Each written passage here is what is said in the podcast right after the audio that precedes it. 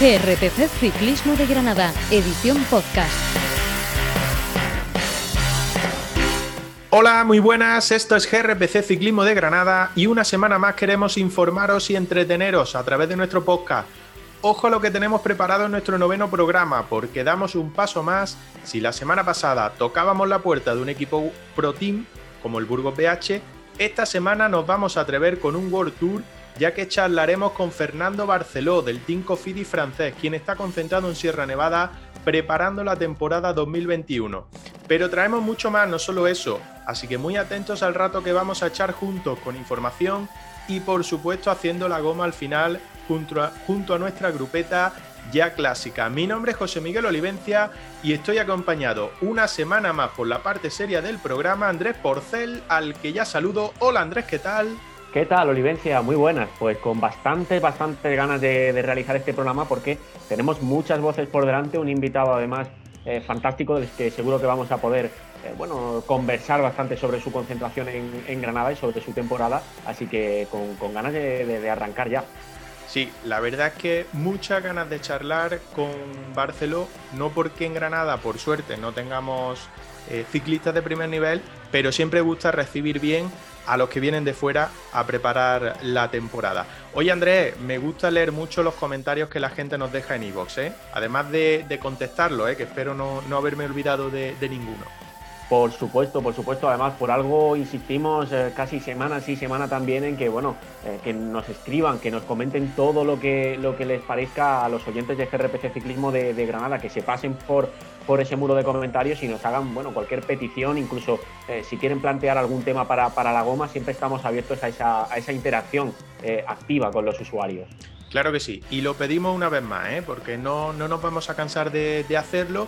Hay que suscribirse al programa a través de iVoox, la, aplicación donde bueno, pues andan colgados un montón de podcasts, entre ellos el nuestro, y es muy fácil, lo único que tenéis que hacer es buscarnos como GRPC Ciclismo de Granada, os suscribís, nos escucháis y mientras lo estáis escuchando los programas, el que queráis de, todas las semanas que ya hemos subido, este es el noveno, pues le dais al like y nos dejáis un comentario, como dice Andrés, porque eh, lo que queremos es crecer en la plataforma y estar un poquito más arriba de lo que estamos. Somos nuevos, llevamos poco Andrés, pero queremos crecer.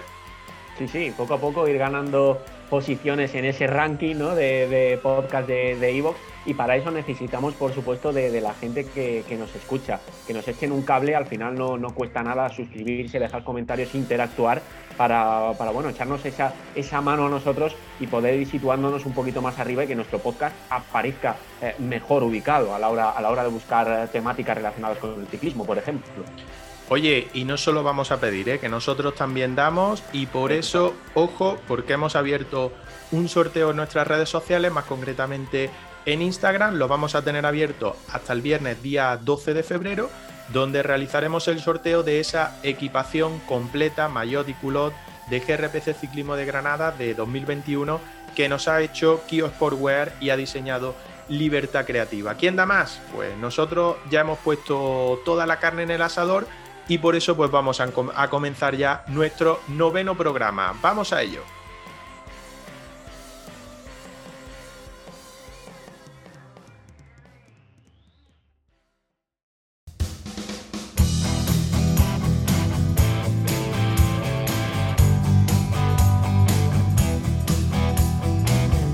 Estás escuchando el podcast de GRPC, Ciclismo de Granada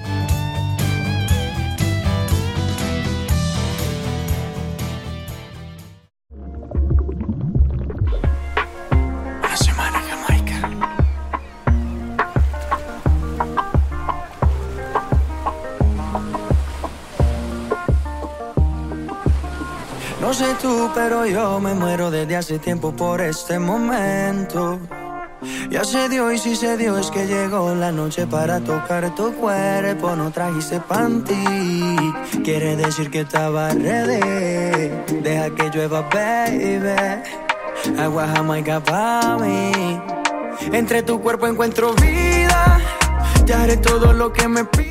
Empezamos, arrancamos el programa como siempre con el bloque de información que hoy también tenemos bastante cargado con actualidad, eh, sobre todo profesional. Pero Andrés, tenemos noticias buenas y noticias malas. A ver con cuál empezamos. Tú mandas. Pues vamos a empezar por la negativa, porque tenemos que hablar desafortunadamente de una nueva anulación de prueba, en este caso no profesional, ya que se trata de la primera de la Copa de España en sus categorías élite sub-23, junior y máster. Hablamos concretamente del circuito Guadiana, que se iba a disputar en Extremadura el fin de semana del 27 de febrero. Según la nota de la propia organización, debido a la situación sanitaria, social y económica a causa de la pandemia, se ha decidido aplazar este circuito Guadiana en su 55 edición por el alto riesgo que supone su celebración durante dos días. Desde ya se está trabajando en una nueva fecha que aún se desconoce. Eh, tenemos que, subrayar que Extremadura también desafortunadamente es uno de los territorios de nuestro país especialmente afectados por el coronavirus. Pues sí, es la primera prueba de ese calendario élite sub-23 en especial, aunque también el junior y, el máster de Copa de España. Y lamentablemente, pues ya buscando nueva fecha porque no, no se va a poder celebrar. No es la única prueba que nos ha dado mala noticia esta última semana, sino que también se ha conocido que la Vuelta a Madrid, en este caso profesional, y que se debería de disputar entre los próximos 6 y 9 de mayo, pues no se va a celebrar. En este caso, por segundo año consecutivo y a causa la razón de la pandemia también. A dicha prueba, pues podrían haber, o en dicha prueba podrían haber participado los ciclistas Pro Conti y Conti Granadino, por lo que se trata de otra prueba menos en el calendario para ello. Y esta, de hecho, a diferencia de lo que hablábamos de, de esa primera prueba de Copa de España del circuito Guadiana, no va a tener fecha en el calendario de 2021 y ya pasará, si todo va bien, al calendario de 2022. Y pasamos de esta información negativa de la que no nos gusta hablar a noticias eh, buenas, a buenas noticias. Y empezamos precisamente por Italia, ya que el Giro ha comenzado a dar a conocer su recorrido. No demasiado, un poquito a cuenta gotas, pero sí que arrancará en Turín, en el norte de Italia, el próximo 8 de mayo, con una crono individual. Eh, además, ojo muy buena para, para, un tal Filippo Gana. Lo que no se conoce aún son los equipos invitados. Eh, se conocerán posiblemente este lunes. Todavía está tardando un poquito la organización en confirmar esas wildcard. Y recordamos que nosotros grabamos durante el fin de semana, así que eh, si se conocen el lunes, ya hablaremos, analizaremos un poquito más a partir del próximo podcast. Eso, que si lo escuchan más tarde, que no es que no se nos haya olvidado, se nos haya pasado, es que, mm, bueno, es un podcast y tenemos que grabar el fin de semana. Estaremos atentos porque, bueno, ahí parece que un equipo donde milita un granadino, pues tiene claras opciones de obtener una de, las invitaciones para, participar en el próximo Giro de Italia. Precisamente la prueba que habitualmente sirve como preparación para ese Giro de Italia, que es la Tirreno Adriático, sí que ha presentado su recorrido eh, para este 2021 y como decía, pues en esa prueba también puede haber representación granadina y por eso aquí la destacamos, porque tenemos un ciclista de primer nivel, como es el caso de Carlos Rodríguez en el Team Ineos, que a ver qué calendario presenta para este 2021, una opción, y la otra, pues el Pro Conti del equipo Eolo Cometa, que aunque yo creo que la bandera española siempre la llevan en la maleta, pero la licencia es italiana y por lo tanto, pues también podría obtener, o, prácticamente, mejor dicho, tiene asegurada su participación en esta Tirreno Adriático. Pero a lo que vamos, se celebrará del 10 al 16 de marzo y servirá, como decía anteriormente, como previa de ese Giro de Italia como preparación. La carrera de los dos mares, como es conocida, tendrá siete etapas, siete jornadas, repartidas pues para velocistas, escapadas, para escaladores y para hombres de crono también, porque eh, tendrán eh, una crono eh, dentro de su recorrido. Ya haremos la previa antes de que se dispute esa carrera, como decíamos, del 10 al 16 de marzo, pero bueno, la salida, el Lido, Lido di Camoieri, Andrés, mi inglés no es muy bueno, así que bueno, pues a partir del 10 de marzo habrá que estar atento a Italia. Tenemos, tenemos ganas de que este tipo de pruebas eh, empiecen a aportar también al, trofeo regularidad 4 cique. Pruebas muy sí, Y el tropela, no se te olvide. Exacto, exacto, que no se nos olvide tampoco el, tropela, que ojo que hay premios, siempre, siempre lo recordamos.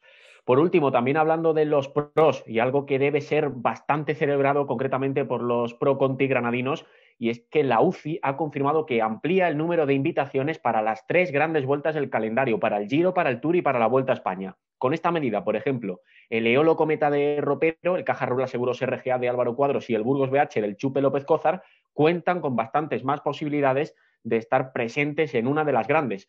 Hay que recordar que Alpecin es el equipo ganador de la clasificación Pro Team, por lo que está invitado de facto eh, a las grandes de 2021 y que ahora los organizadores disponen de otras tres wildcard, además de Alpecin, y no las dos con las que contaban hasta el 2020. Una decisión que se celebra también bastante porque, bueno, abre posibilidades sobre todo a los equipos nacionales de cada gran vuelta para estar presente eh, en, esa, en esa carrera.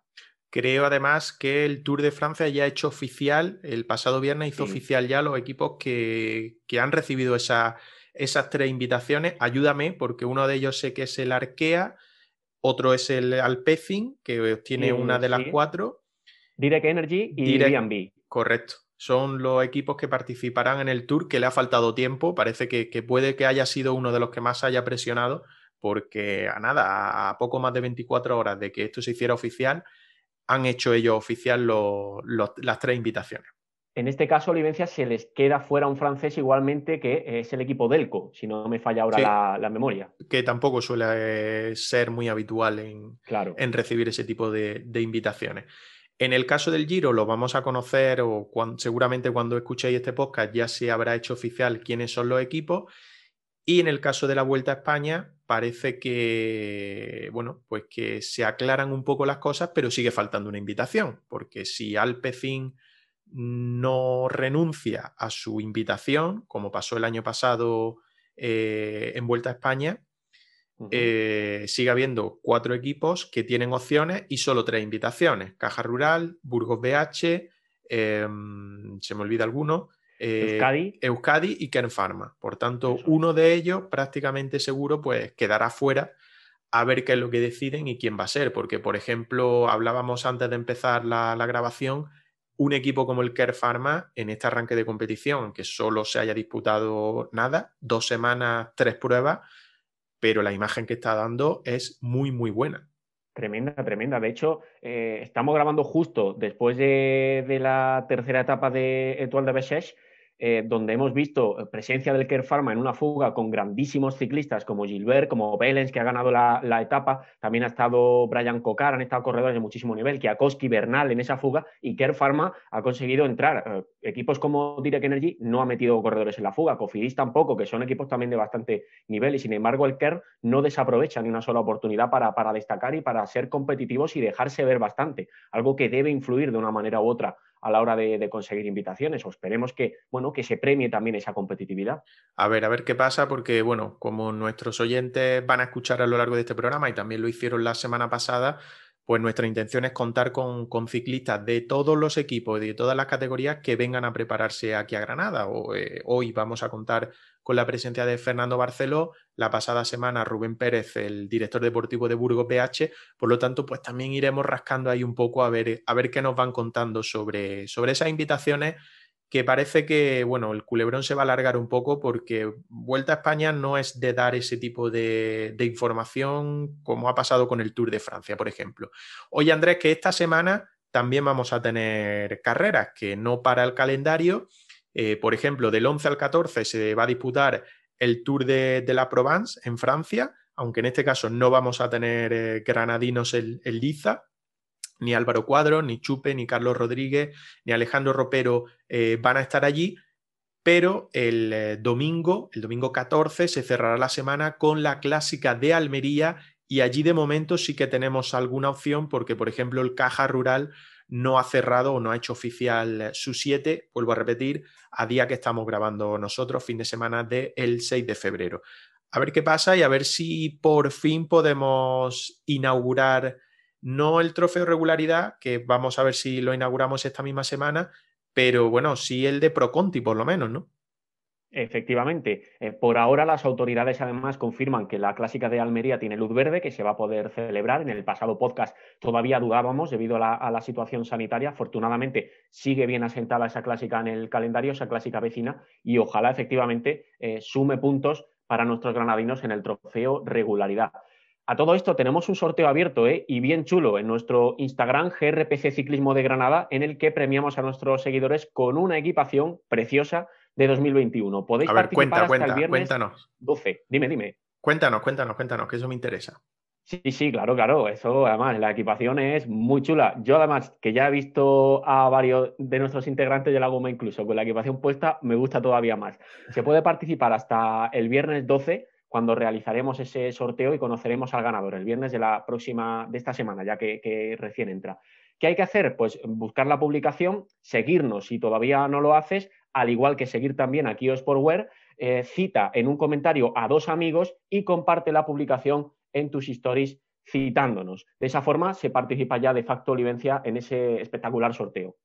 Pues sí, la verdad es que está teniendo en pocas horas que llevamos con ese sorteo una acogida espectacular. No sé si es porque la ropa es gratis o porque ha gustado de verdad. ¿eh? Confío ciegamente en que sea, en que sea lo segundo. ¿eh? Ha gustado seguro, sí, sí, porque es muy chula. ¿eh? El diseño de este año, yo creo que además puesto queda todavía mejor, porque cuando veíamos los diseños iniciales molaba, pero ya una vez te lo pones queda todavía más chulo. Bueno, hay que recordar que la compra de la ropa ya finalizó, que ahora lo que tenemos es un sorteo, pero bueno, no, no, no adelantamos nada, pero yo creo que en pocas fechas podremos dar más información. Eh, para aquella gente que no pudo comprarla y que no le va a tocar el sorteo, porque el sorteo solo, solo le va a tocar a uno. Hoy aprovecho y recordamos también más ventajas que tenemos ¿eh? con la gente, para, para la gente que, que nos escuche. Un descuento del 5% en la tienda online de 4ZIC, esa tienda de gafas chula chula. Y lo único que tienen que hacer es introducir el código Granada Pro Cycling antes de cerrar la, compra en la tienda online de 4ZIP, 5% de descuento. Y también tenemos esos enlaces que vamos dejando en las redes sociales, en nuestras redes sociales de GRPC Ciclismo de Granada, referidos a descuento en la tienda online de HSN para comprar pues, la mejor eh, suplementación y dietética natural que podéis encontrar, además una enorme variedad de, productos, pues ahí si buscáis eh, descuentos que tenemos en nuestras redes sociales o estar atentos a cuando subimos ese tipo de descuentos y ahí pincháis y compráis en casa en 24-48 horas máxima calidad. Oye, Andrés, que mucha gente dirá, joder, esto que se van a volver ricos, ¿eh? Con tanto anuncio y tanta cosa se van a volver ricos. Pero no, a ver, que nos da para lo que nos da, que es para cubrir gastillos aquí que tenemos en nuestro podcast y poca cosa más, ¿eh? Que nosotros vivimos de, otra cosa y que lo único que queremos es entretener, pero ojo, yo estoy abierto a si alguien quiere poner algo de dinero, Andrés, yo estoy abierto. ¿eh? Nunca hay que cerrar esa puerta. Si alguien viene con, un patrocinio potente, oye, pues encantado de la vida, claro. Exactamente. Yo tengo la camiseta limpia, ¿eh? Bueno, hay espacio. limpia, limpia del tono está, pero hay, espacio. Hay, espacio. Bueno, eh, eh, hay, hay, hay sponsor, ¿eh? pero que hay hueco todavía. Sí, sí, sí, hay mucho hueco, hay mucho hueco. Que no damos más la tabarra, que mm, vamos a cerrar el bloque de información y vamos a llamar a Fernando Barceló, a ver si nos coge, nos coge la llamada de Zoom y podemos charlar un rato con él, que yo creo que va a ser, eh, va a ser muy, muy, muy interesante. Seguro que sí. Y de la costa de la semana pasada a las alturas, en este caso, Arcar. Coge la Nora, por si acaso. Sí, ahora hay que bregarse. Venga, volvemos ahora. Escúchanos en iVoox y Spotify. Síguenos en redes sociales. CRPC Ciclismo de Granada. En Instagram, Twitter y Facebook.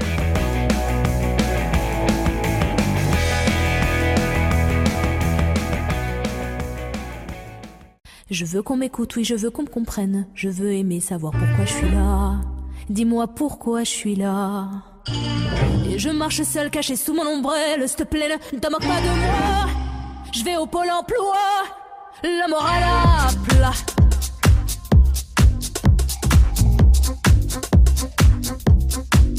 Et je fais le mariole, parfois je fais des marmites, j'en ai marre très vite, je fais des de suite, ce que vous en dites. Ce que vous en dites.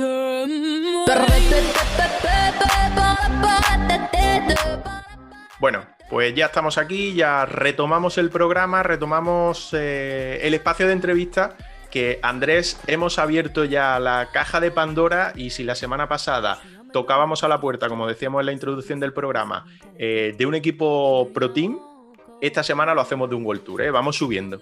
Exactamente, nada más y nada menos que Cofidis y como es un poco nuestro objetivo también en este podcast, acercarnos a todos esos grandes equipos, a todos los profesionales que podamos acercarnos mientras se vayan, eh, vayan pasando por aquí, por, por Sierra Nevada, por esos stays, por esas concentraciones previas a lo que es la parte más potente del calendario. ¿Cuántas veces has subido tú al CAR de Sierra Nevada? En bici. en bici. En bici sí, más de una, ¿eh? pero mucho más despacio que, nuestro protagonista de hoy, seguro. Pues vamos a preguntarle, a ver, en el tiempo que ha estado, ¿cuántas veces ha, subido al CAR de Sierra Nevada, que creo que es donde, donde se está quedando con su equipo, como tú bien dices, que es el, el Tinko Fidis francés? Fernando Barceló, ¿qué tal? Muy buenas. Hola, muy buenas. Eh, bienvenido lo primero a GRPC Ciclismo de Granada sobre todo también a nuestra tierra, Granada, que creo que ya llevas aquí una semanita concentrado con, el equipo. ¿Cuántos días lleváis concretamente en el CAR? ¿Y cuántos días has tenido que subir arriba? Bueno, pues eh, vinimos el día 26 y nos vamos eh, ya pronto, el día, el día 9. Y en cuanto, ¿cuántas veces hemos subido? Pues eh, exactamente no te sé decir, pero cuatro, cuatro veces te diría que sí. O desde Monachilo, desde Pinos Genil, cuatro veces seguro. El Purche ha caído unas cuantas veces, ¿no? El Alto de Monachil, como se conoce. Sí, sí, qué duro, ¿eh? Uf, madre mía. bueno, ahora, ahora hablaremos un poco, a ver si nos cuenta un poco los recorridos, que a nosotros nos gusta tomar nota y también a nuestros oyentes para decir, sobre todo para buscaros por Strava, ¿eh? No sé, también nos cuentas después si lo, si lo suele utilizar, pero, pero a nuestros oyentes y a nosotros también nos gusta eso un poco del fenómeno fan. Andrés, cuéntanos un poco sobre nuestro invitado, un pequeño perfil. Claro que sí, Fernando Barceló, ciclista de Huesca, 25 años, lleva Aragón, por cierto, también en su apellido materno. Actualmente en el equipo Cofidis del World Tour, aunque pasó dos temporadas por el Euskadi Murias y en 2017 tuvo ya una primera toma de contacto como estagiare con su actual escuadra. Corredor con punch y explosividad, cualidades idóneas para carreras de un día o para la caza de etapas. En 2019, vestido de Murias, hizo tercero en el final de Bilbao de la Vuelta a España, un etapón con formato clásica en el que ganó nada más y nada menos que Philippe Gilbert por delante de Alex Aramburu. Nuestro protagonista se impuso en Val d'Isère, en el Tour de la Avenir de 2018, un final a 1836 metros en el que le ganó, por ejemplo, a un tal Pogachar. Ha conseguido buenos resultados en la clásica de Ordicia, cuarto en el 18, también en el GP Miguel Indurain, séptimo en 2019, o en una clásica muy bonita como es la Paris Tours, donde fue decimosegundo en el año 19. También en el europeo de ruta sub-23, el del año 2018 concretamente, fue tercero justo por detrás de Mark Hirschi, corredorazo ahora en el UAE, y de su actual compañero Víctor Lafé. En los últimos campeonatos de España logró la sexta posición de la prueba en ruta. Oye, Fernando, no está nada mal, ¿eh? Y eso último de los campeonatos de España, que fueron aquí cerquita en Jaén, fresquito no pasasteis, ¿no? Bueno, antes de nada tengo que decir que suena muy bien todo eso, ¿eh? Pero que, que luego cada día hay que pedalear y que cada carrera es, es un mundo, es distinto y, bueno, que sí, lo, lo logrado hasta ahora bueno, está muy bien, pero espero que no sea lo único. en cuanto al campeonato de, Jaén, la verdad es que me gustó mucho, fue muy bonito y menos mal que fui unos días antes para hacerme un poco al calor y, y, un poco al entorno, ¿no? Porque si no, si pasas de, de estar a lo mejor en altura a correr una, carrera así, lo más probable es que el cuerpo no reaccione para nada bien. Antes de, nada, Fernando, ¿cómo te encuentras del, del problema que sufriste la, pasada temporada y que te hizo retirarte de la, vuelta? Ya estás bien, ¿verdad? Ya te encuentras perfectamente y dispuesto para competir este año sin inconveniente. Sí, sí, así es. Eh, ya pasé por, por los eh, médicos, he hecho todo tipo de, de, pruebas y está todo bien. Llevo ya entrenando bastante tiempo y y bueno, en que el equipo considere puedo empezar a competir. Por cierto, de tu compañero Elia Viviani, ¿qué sabes? Porque también ha tenido algún problema recientemente, pero parece ser que también va a estar eh, sin inconveniente para competir todo, todo el 21, ¿verdad? Que va a poder hacer su calendario sin problema. No sé si sabes tú algo, nos puedes contar algo más. Pues eh, no hablo con él, pero bueno, la información que tengo es que una vez se finalizó el entrenamiento, eh, tenía algo parecido a lo que me sucedió a mí, ¿no? Que estuvo, no sé si 20 o 30 segundos a, a más de 200 pulsaciones. Y bueno, le hicieron un estudio electrofisiológico, igual que a mí. Lo que ya no sé si en el corazón le llegaron a hacer algo o no. Sí que le pusieron como una especie de. Mm, eh, no es marcapasos, es como se llama. Mm, eh, un hunter eh, cerca del corazón para ver, bueno, que toda la frecuencia cardíaca no había nada extraño sea hasta allí, no sé más. Vamos a hablar del presente de esa concentración en Sierra Nevada. No habéis sido los únicos equipos pro que habéis estado, que estáis o que, pasáis por, por allá arriba en este momento. Eh, también está bueno, el AG2R, hay corredores del AG2R, de Grupama. ¿Qué buscáis en una época tan temprana de la temporada con esta concentración ya en Sierra Nevada? Bueno, en mi caso es la primera vez que por estas fechas voy a, voy a altura pero bueno, básicamente lo que consigues estando en tanta altitud es eh, que el cuerpo estimule los glóbulos rojos y, que haya más oxígeno en la sangre.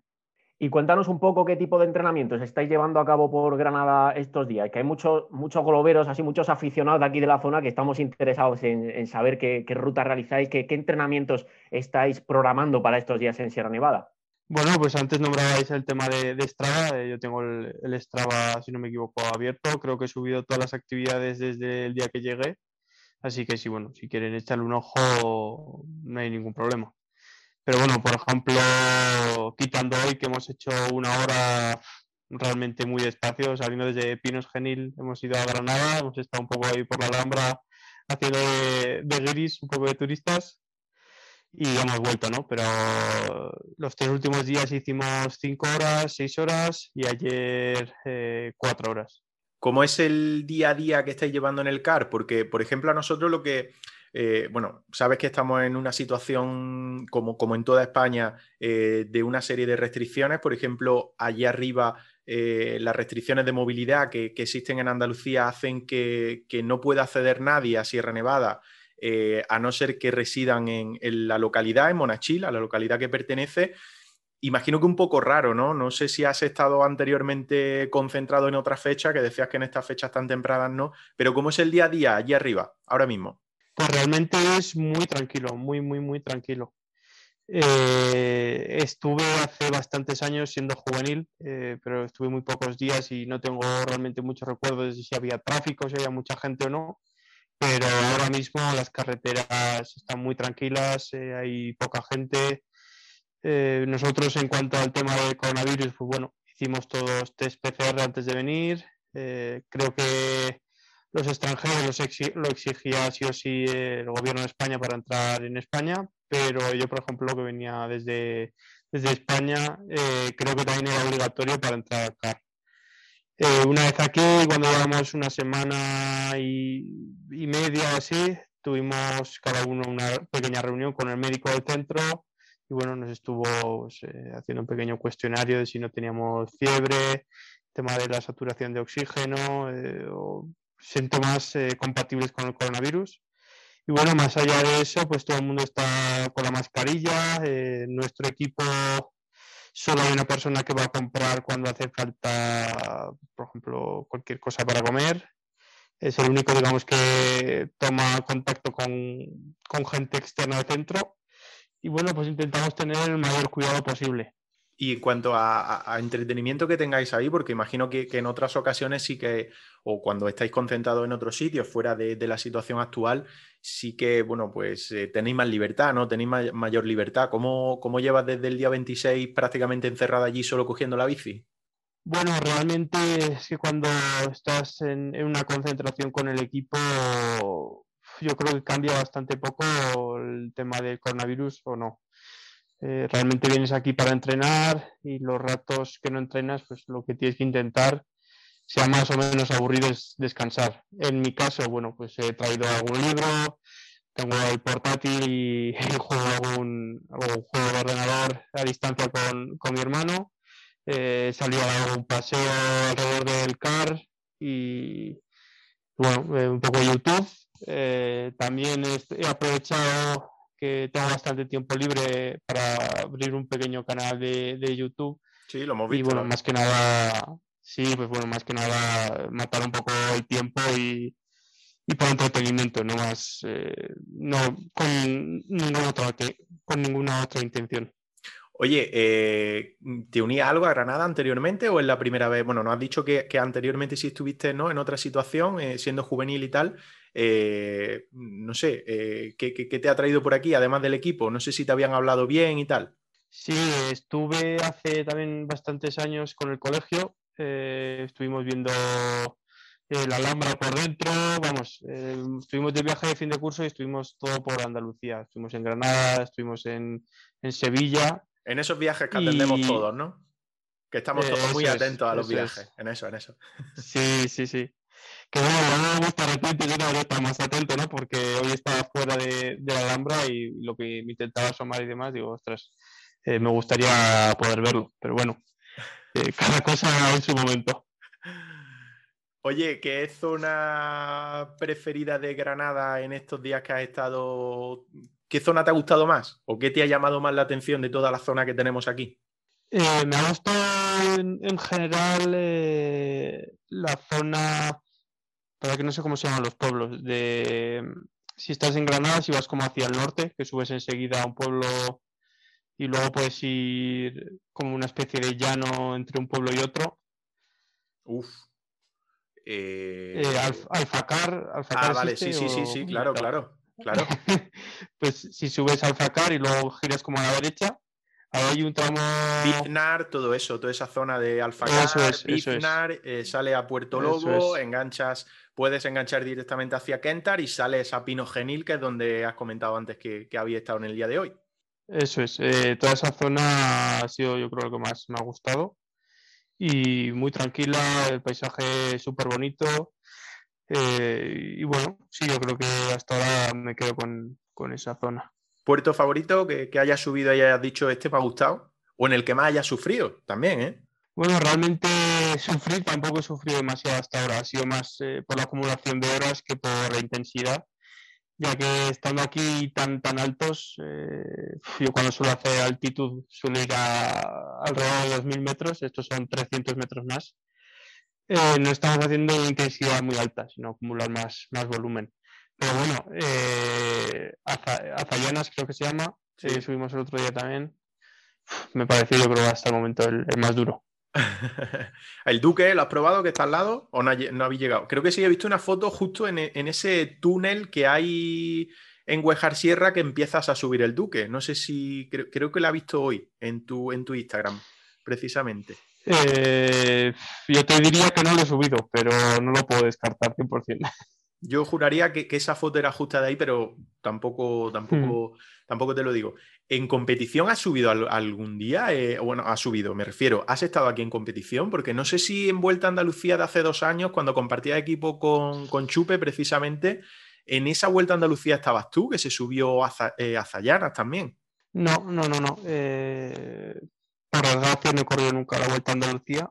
Y bueno, es una de las carreras que me gustaría hacer porque todo el mundo me habla muy bien, una carrera dura, bonita, que además suele hacer buen tiempo para las fechas del año en las que se corre, pero no, no he tenido la suerte de, correr. Yo creo que en Andalucía de las comunidades en las que menos, menos tiempo he estado con la bici. Pues te animamos a que lo hagas, ¿eh? Te animamos a que lo hagas y cuando vengas por aquí nos, nos echa un rato el teléfono y, compartimos un ratito. ¿eh? Nosotros eh, recomendaciones no te vamos a dar porque somos muy globeros, pero, pero bueno, algo, algo de charla sí, sí, que te, sí que te podemos dar. Oye, imagino que tus compis Serrada y tu antiguo compañero Mate, que suelen pasar aquí largas temporadas, eh, te habrán recomendado muchos sitios, ¿no? Sí, bueno, a los Serrada no los he escuchado tanto porque sé que tienen también un piso en, en Valdelinares, en Aragón, y sé que también tienen bastante hacia allí, aunque también vengan aquí. Pero vamos, a Mate le falta tiempo para hablar de, Sierra Nevada, del CAR y, del tiempo que pasa aquí. De que cada vez que, habla, habla para bien. ¿Es cierto la leyenda que dice que Mate tiene las llaves del CAR o no? Eh, no, no he contratado, pero yo diría que sí.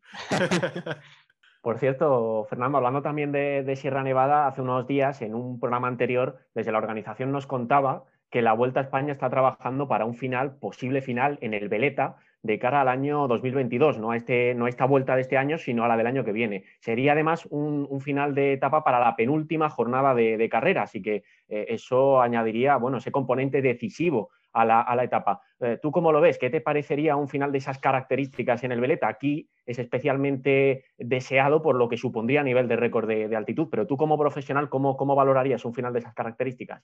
Yo estoy, estoy totalmente a favor. Desde luego me gusta bastante más las subidas. Eh, hasta el Veleta no he podido subir porque a partir de 2500 hay nieve en la carretera y hay una valla que nos lo ha impedido. Ya no te creas que ya lo he intentado. Pero bueno, a mí me gusta bastante más una subida como puede ser hasta, hasta el CAR que una subida como puede ser eh, el Mortirolo eh, de tantas pendientes o, o el Angliru. Me gusta más una subida así larga, atendida Así que bueno, si suben al Veleta en 2022, lo único que puedo decir es que ojalá que esté allí para subirlo. ojalá, ojalá podamos, podamos animarte también si se produce finalmente esa, esa subida en el año 22. Lo que está claro es que por muy definida que pueda llegar la general, un día como ese eh, todo puede dar un vuelco, ¿verdad? Sí, sí, sí. Además, en las subidas así, eh, bueno, no está aquí el tiempo suficiente para saber cómo suele dar el viento, pero las subidas así tan largas y, eso que no tiene un porcentaje excesivo, cuando alguien te consigue soltar, las diferencias suelen ser mayores que en puertos con rampas muy duras. Anótate, Fernando, para que lo tengas ya en tu libreta apuntado de cara a 2022, que justo donde estáis, en el CAR, a partir de ahí hacia arriba es donde más aire da, porque ya no te tapa absolutamente nada y cuando hace viento, sobre todo por las tardes, Andrés lo puede, lo puede decir también, eh, aprieta, ¿eh? aprieta bastante. Bueno, hasta ahora, de las veces que hemos subido, las cuatro o cinco veces que hemos subido, sí que eso, los últimos cuatro kilómetros sí que se nota eso, que deja de haber vegetación, estás mucho más expuesto y, sí, sí que te, da bastante viento. Vamos a hablar, Fernando, si te parece un poco de tus objetivos para esta presente temporada. Tú eres un corredor con, con punch, se te dan bien las llegadas eh, explosivas. ¿Cuáles son tus objetivos para este 21? Eh, creo que empiezas ya esta próxima semana en el, en el Tour de la Provence, ¿verdad? Bueno, iba a empezar el Tour de la Provence, pero finalmente me lo han cambiado al estar aquí en altura y demás, bueno, pues eh, vamos a retrasar un poco el inicio. Pero bueno, mis objetivos eh, principales pasarán por la vuelta a Cataluña, Indurain, País Vasco, ya todo en el, hacia el mes de abril. Y luego, bueno, ya en principio haré también las clásicas de las Ardenas y a final de año el equipo pues sí que quiere contar conmigo para la vuelta, ¿no? Para quitarnos esa espina de, este año pasado. Pues estamos eh, deseando verte cumpliendo esos, esos objetivos. Por cierto, lo comentábamos en el perfil del arranque de esta entrevista. En el Tour del Avenir en 2018 en Valdeiser le ganaste a Pogachar y también estaban por ahí eh, nada más y nada menos que Almeida o, Blasov, corredores que el año pasado destacaron bastante. Bueno, no tengo mucho que decir. Aquel día la verdad es que me sentí súper bien. Está haciendo un Tour del Porvenir bastante, bastante bueno una de las etapas que acaba en alto ya también fui cuarto por detrás de Sosa, de Pogacar y, de algún otro corredor. Y bueno, eh, pues bueno ojalá que, recupere esas sensaciones y, bueno, aunque todo, todo ha cambiado porque el nivel obviamente ahora es mucho mayor, eh, las carreras son más largas, pero bueno, eh, si una vez has podido hacerlo, ¿por qué no más? Fernando, eh, tú saliste hace dos temporadas del proyecto de, de, Murias, que bueno, lamentablemente eh, finalizó. Eh, no fuiste el único que, dio el salto a, equipos deportivamente superiores y con tradición, en tu caso Cofidi. bueno, un equipo que, que, la tradición en el ciclismo es altísima, que lleva desde el 97 entre los mejores. Sin embargo, en el Tour, bueno, gran parte de los franceses lo tienen pero en el Tour falta ese paso quizás más, ¿no? Para, para, dar, porque desde 2008 prácticamente no se consigue una etapa, pero el equipo que está ahí armando, que habían conseguido armar, eh, tiene pinta de que este año puede, puede dar la nota, ¿no? Sí, sí, desde luego que sí, que bueno, con el, sobre todo el fichaje de Guillaume ha sido un acierto absoluto. Y, bueno, pues es un chico que bueno, ya ha demostrado lo que, lo que puede hacer, eh, que incluso llegando eh, pues eh, cansado y con la temporada hecha la vuelta a España, pues estuvo toda la vuelta peleando y se llevó la montaña. Y bueno, pues este año a ver, a ver qué es lo que puede hacer el equipo. Yo en principio no estaré en el Tour de Francia, pero bueno, el año pasado tampoco, tampoco iba a estar y al final estuve hasta última hora en la preselección. Así que bueno, nunca se sabe, aunque para mí de momento no es el objetivo principal lo que dices, porque también la temporada parece que va a ser un poco extraña y que no están las bases sentadas de, cuándo va a arrancar, ¿no? Aunque ha arrancado, pero cuándo va a arrancar aquí en España definitivamente, porque se están retrasando carreras, no se sabe exactamente cómo se van a moldar todas esas carreras que, que ya se han suspendido, se han aplazado. Digamos que, bueno, aunque no sea tan raro como el año pasado, que sufrimos ese parón de meses y meses, pero clara, clara no está todavía la cosa. No, no, desde luego que no. Eh, yo creo que podemos estar tranquilos si llega Cataluña y País Vasco y se pueden, se pueden correr. Será una, buena señal, porque de momento parece ser que es el único país está sacando adelante el ciclismo es Francia. Entonces, bueno, pues esperemos que, eso, lo dicho, parece, bueno, también Almería, he leído que, parece ser que se va a llevar adelante. Entonces, desde luego una, una gran noticia y que ojalá que, que las habrá, pero que sean las menos, las carreras que se cancelen, no se pospongan. Oye, si echamos un poco la vista hacia adelante, si cerramos los ojos, nos imaginamos eh, la temporada, imagino que la Vuelta a España es una de tus ilusiones, lo has comentado antes, también por el mal el mal sabor eh, que te dejó la pasada temporada, el pasado mes de noviembre. ¿Le has echado un vistazo un poco al programa, aunque no se haya presentado oficialmente? Ya se van diciendo por ahí lo que, las etapas que pueda haber, los puertos nuevos que va a haber. ¿Le has, echado, has podido echar un vistazo y algo que te ilusione? Eh, muy, muy, muy por encima y básicamente lo que más me llama la atención son los cronos eh, que hay, que me llaman la atención por mal, ¿no? Porque a mí no, no me gusten demasiado, eh, pero bueno, hay que adaptarse a todo. Pero hasta que no salga el recorrido definitivo tampoco creo que haya que obsesionarse porque queda muchas carreras por delante antes de llegar a eso. Oye, ¿por tu tierra va a haber algo que no, no, no recuerdo ahora mismo? Pues no tengo ni idea. Eh, no, lo, no, lo, creo porque en Aragón ya hubo este año pasado tres, tres etapas y no creo que vuelvan a pasar eh, este año seguido, pero bueno, nunca se sabe. Eh, estamos en Granada y aquí tenemos cinco profesionales, eh, solo un World Tour, que es tu categoría, eh, el resto están en Pro Conti o Pro Team, como se llama ahora, y un Continental. Y aquí particularmente en GRPC Ciclismo de Granada, todas las temporadas, eh, Fernando, hacemos un trofeo regularidad, que lo patrocina este año la marca de gafas 4CIC, con el que, bueno, pues premiamos al ciclista granadino profesional que más regularidad tiene a lo largo de la temporada. Eh, si quieres repasamos los pros que tenemos aquí, por si no los tienes ahora mismo en la cabeza, pero me gustaría que te mojaras un poco y que nos dijeras a quién ves este año con, esa posibilidad de ganar. Yo solo te digo que hace dos años lo ganó tu antiguo compañero Chupe López Cózar y que la pasada temporada se lo llevó Alejandro Ropero, siendo su primer año en Continental. Bueno, pues eh, la verdad es que tenéis cinco corredores y cinco muy buenos corredores pero yo creo que, que Chupe tiene que tener ahí una espina clavada de haberse quedado sin equipo eh, un año, una situación para nada justa. Entonces, eh, si tiene hambre de, de bici y, ¿por qué no? Eh, si tengo que elegir uno, digo a Chupe. Y si hablamos de Carlos Rodríguez, ¿qué te parece? No sé si lo conoces, no sé si has podido coincidir con él y, lo conoces, el ciclista de, de Almuñécar de, de Team Ineos pero habla maravillas de él todo el mundo. Sí, sí, yo lo que he hablado, o sea, lo que he escuchado es, muy bueno de él. Creo que coincidimos en un campeonato de Europa en la República Checa, pero bueno, tampoco hablamos eh, mucho en persona. Pero bueno, todavía es, es, muy joven y desde luego que si sigue progresando y va avanzando, dará mucho que hablar. Fernando, por cierto, creo que tú también estás inmerso en un proyecto de cantera, ¿verdad? De desarrollo de la base. Cuéntanos un poco en qué, en qué consiste.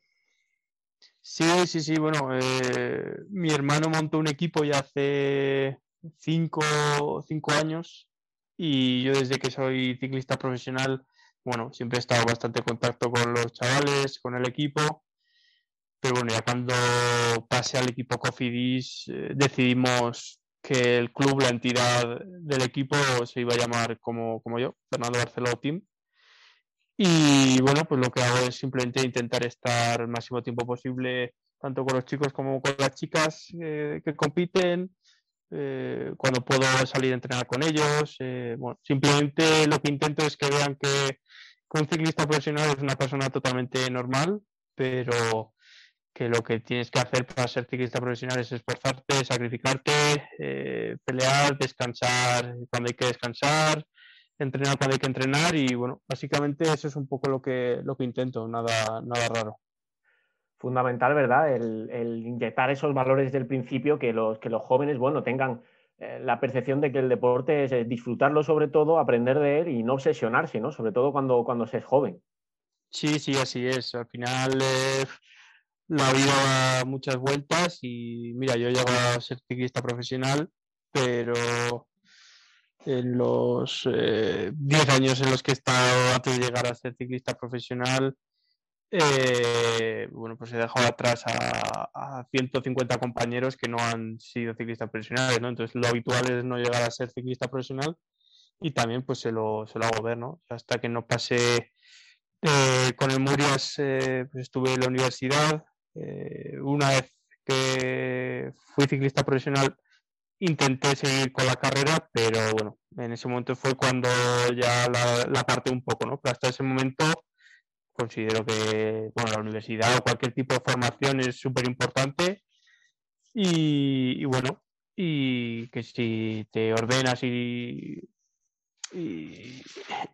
te da tiempo para todo, ¿no? Para entrenar, para estudiar y para sacar adelante la formación. Por último, y casi, casi, un poco en tono de, broma, nosotros ya te lo hemos comentado antes que somos bastante globeros, somos de salir a, rodar por aquí por Granada, pero bueno, muy, muy aficionados. No sé si estos días en los entrenamientos por aquí por la provincia se os ha, se ha puesto a rueda algún grupo de, globeros de aquí de la zona.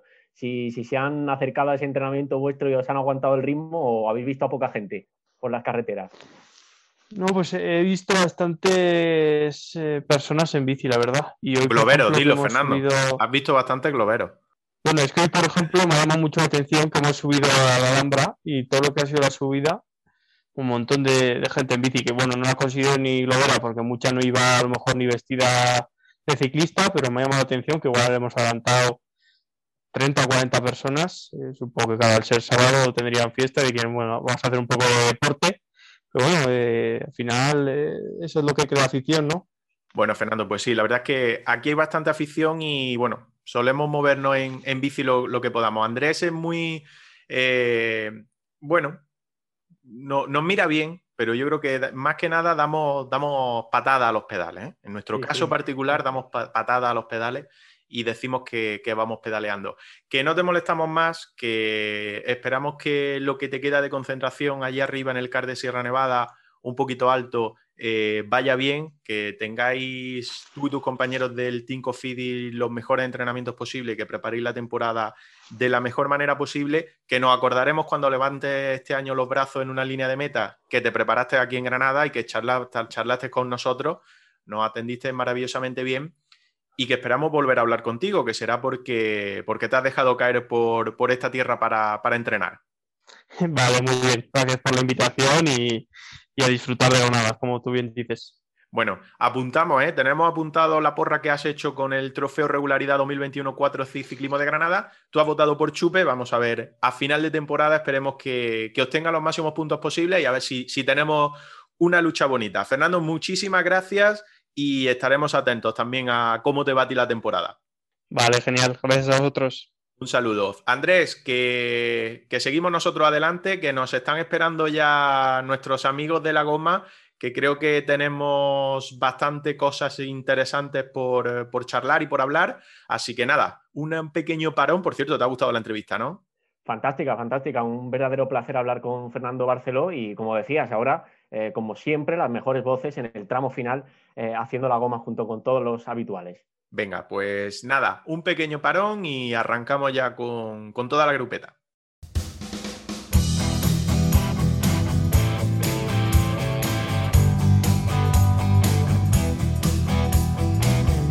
Estás escuchando el podcast de GRPC, Ciclismo de Granada.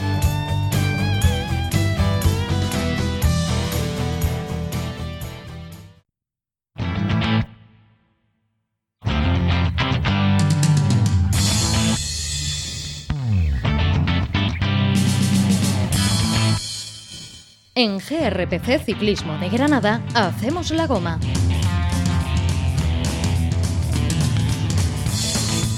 Venga, vamos ya con la goma después de la información y de la entrevista, Andrés. Interesante entrevista, como decíamos antes, con Fernando Barceló vamos ya a presentar a nuestro invitado una semana más y creo que venimos con, bastantes temas. Bastantes, bastantes y con puntos incluso para repartir en el trofeo regularidad, así que ya solo arrancando de esa base, seguro que va a ser una goma interesante, además de, bueno, hablar de competiciones de las que se están desarrollando prácticamente mientras grabamos esta sección y las que vienen por delante, además de otras muchas cuestiones que queremos analizar.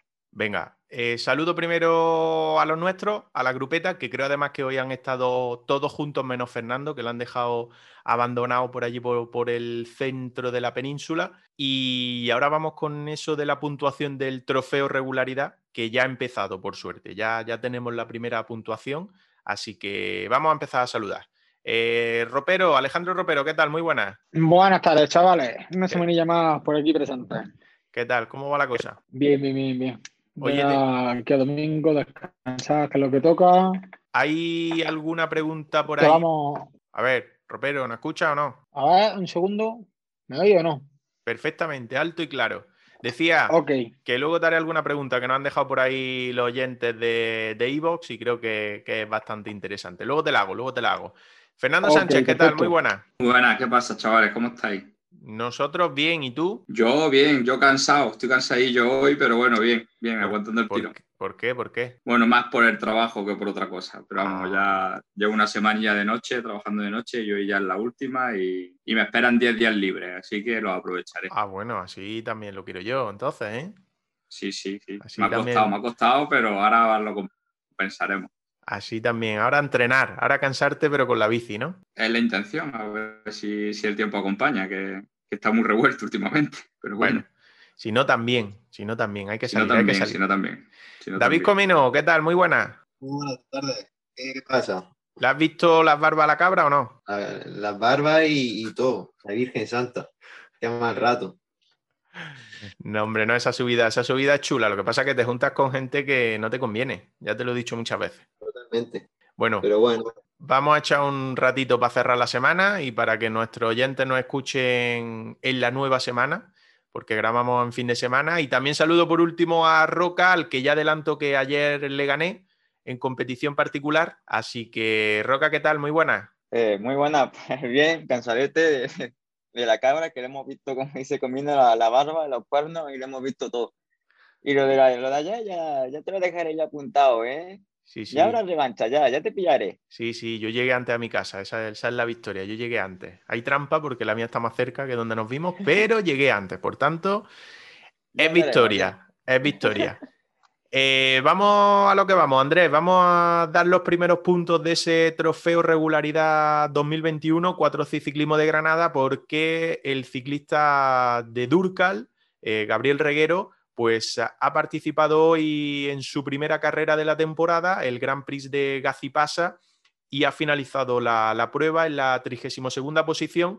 Por lo tanto, y según las bases de nuestro trofeo regularidad, pues al ser una carrera 1.2 UCI, pues suma 5 puntos por su participación en dicha prueba y 10 más por acabar entre los 50 mejores en la, en la clasificación general. Eso hace que sume 15 puntos y de momento, al ser el único que, ha corrido y que ha sumado puntuación, pues es el, líder, de, esa, de esa clasificación, del trofeo. Así es, y teníamos muchas ganas, se ha hecho derrogar la primera puntuación del trofeo de regularidad 4 CIC en GRPC Ciclismo de Granada. Eh, ya por fin tenemos eh, los primeros puntos repartidos. Y bueno, también hay que destacar que sido bueno el papel que ha hecho el equipo de, Reguero, el Sport Toto, porque eh, su compañero, eh, Mami de Stash, el ruso, ha hecho segundo en este, en este trofeo. Así que buen papel también para, la escuadra en la que corre el ciclista de Durcal. Sí, Fernando, tú que tienes mucho trato con, con Gabri, también nos, comentó el otro día que, que, no ha pasado su mejor semana, que había pillado un resfriado en los días previos a la carrera, porque tenía que haber corrido también eh, el Grand Prix de Altalia o Alitalia o algo así, que era donde estaba concentrado.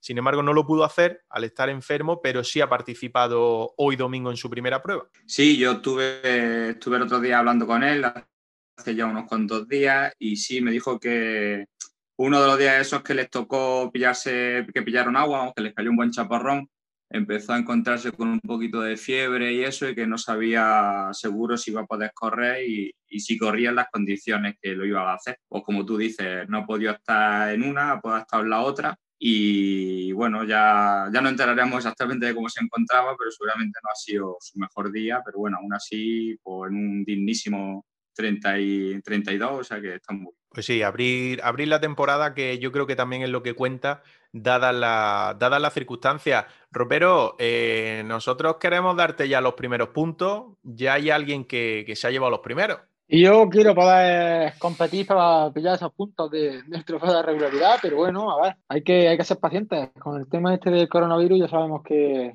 que que tener paciencia y poquito a poco. Andrés, lo que hay, sí ha habido también este fin de semana ha sido competición. Vamos a darle, vamos a darle un repaso, ¿no? Sí, hemos podido disfrutar de la actual de B6, que una carrera habitual en esta parte del calendario todos los años, pero que especialmente esta temporada ha ganado un protagonismo espectacular, porque claro, se están cancelando muchas pruebas, los equipos también le han puesto mucha intensidad, quizá pensando que el inicio de año no va a tener tantas competiciones como, como esperaban o como, como querían debido a, la, a las cancelaciones por la pandemia. Se ha corrido eh, prácticamente cada etapa como si fuera una, una, pequeña clásica. Además, el propio resultado lo, lo demuestra porque la clasificación general, el, podio lo completan Tim Bellens, que ha ganado una etapa desde la fuga y también se ha llevado la general. Segundo en la clasificación ha sido Michal Kwiatkowski y tercero Nils Polit, corredores a los que se le dan bastante bien este tipo de, de recorridos de pruebas de, de, un día y que la actual de B6 es una prueba por etapas, pero con perfiles no demasiado montañosos, sí muy de trampa, óptimos para la fuga han conseguido una buena, una buena general. Filippo Gana ha destacado igualmente porque se ha llevado la última crono, cosa rara en él, luciendo además el, el mayor de campeón del mundo de la, de la, especialidad. Ayer también ganó con un zapatazo a distancia espectacular en el que dejó eh, colgados a los Direct Energy que salieron a, perseguirle pero no le, no le, pudieron alcanzar. Y recordamos también que la primera etapa se la llevó en un final punch Christophe Laporte que ganó a Nasser Bouani. Eh, le pregunto primero a Alfonso Roca, no sé si has podido seguir la, la actual de B6, pero lo que sí nos ha demostrado esta carrera es que hay ganas de competir y bueno, se ha convertido casi en la, en la meca de este inicio de, del ciclismo, la prueba francesa. Sí, ha habido algunas etapas que sí he podido ver, otras que me he perdido por culpa de los entrenamientos, pero la verdad es que las que he podido ver han sido impresionantes. Eh, el nivel de la carrera era increíble, o sea, ya lo ha demostrado la clasificación general y encima los corredores no se han dejado un gramo de fuerza en la etapa, han ido por todas, fugas de nivel. Y sí, la verdad, carrera muy, muy bonita para, para prácticamente empezar la temporada, porque aparte de, de esa eh, séptima eh, clásica comunidad valenciana, nos ha corrido mucho más. Y, y bueno, se nota que, que, los corredores tienen ganas de, de dar batalla. Por cierto, hay que destacar el, la cuarta posición por equipos, el Kerr Pharma que además eh, hoy, en la, el, decimos hoy porque es cuando estamos grabando y se ha celebrado la, la crono individual, eh, Galván ha hecho también una muy buena crono y en general su equipo ha destacado bastante durante toda la actual de B6. Eh, David Comino, eh, no sé si tú has podido también seguirla más o menos esta, esta prueba. Bueno, ¿qué te ha parecido, por ejemplo, eso en concreto, el, el papel del Kerr Pharma? Está claro que, que, de cara a las mm, invitaciones para las grandes vueltas, especialmente para la Vuelta a España, le, le, viene bien al Kerr destacar desde el principio. Pues sí, al final están, están saliendo con ganas y, eh, la, la, mentalidad que tiene ese equipo, tanto con el Lizarte como el Ken Pharma, es de. Dan siempre muy buena imagen y eso, y al final es buena. Están haciendo buenas actuaciones y eso. No he podido seguirla bien porque con el tema de los estudios estoy también estudiando por las tardes y, y no lo he podido seguir. Pero, y hoy hemos llegado tarde y tampoco lo hemos podido ver del todo. Pero sí, al final estoy viendo también los resúmenes y ayer, por ejemplo, también vi la etapa de, de Filippo Gana, que fue una exhibición total y, y, nada. Pues no te pierdas la de hoy, ¿eh? porque aparte de que el final de la crono es chulísimo, los dos últimos kilómetros, eh, yo creo que, que, mm, le ha faltado terreno, porque es que la meta estaba situada en la cumbre, cumbre, no sé si era una iglesia o algo así. Una espectacular, ermita, sí. espectacular sí, sí. El, el, final de, de la crono. De hecho, a mí me ha recordado un poco, mm, salvando las la diferencias geográficas, porque el sitio no es que se parezca mucho geográficamente, pero por el tipo de final me ha recordado un poco la ermita de los Tres Juanes, porque una subida bastante explosiva, eh, con un final eh, sin salida, en el que los corredores llegaban y conforme finalizaba la crono tenían que dar la vuelta por el, por el, prácticamente por el mismo recorrido por el que venían sus compañeros todavía compitiendo para acercarse a los coches, ya que arriba ni siquiera había, había demasiado espacio. A mí me ha recordado más a cuando yo llego al final de las carreras a las que yo voy, que todo el mundo va bajando porque ya ha acabado, pero yo no acabo todavía, entonces me los voy cruzando. Me ha recordado más a eso, pero bueno.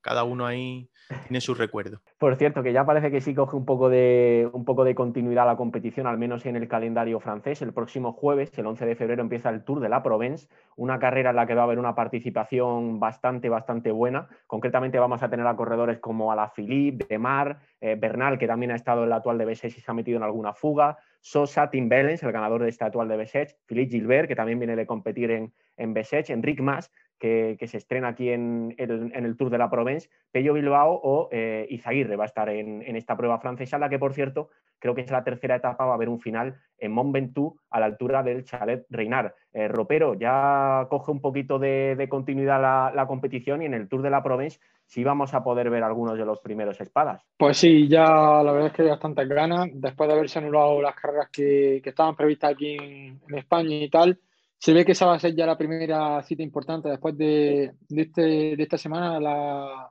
la, vuelta que acabamos de, terminar de ver. Y, y, es lo que estábamos deseando. Al final es el espectáculo, ya es lo que, lo que nos mueve, el ver a las espadas ahí pudiendo disputar y, deseando de ver a la Philippe, que es ese gran referente, verlo ya corriendo en, en esa carrera.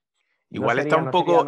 Igual está un poco descentrado, ¿eh? porque entre lo del embarazo, no sé si dormirá bien. Bueno, todavía no nació el niño, ¿no? Pero igual ahí llega un poco justillo, ¿eh? Ese está tranquilo, hombre. Tiene que estar tranquilo. Yo confío mucho en él.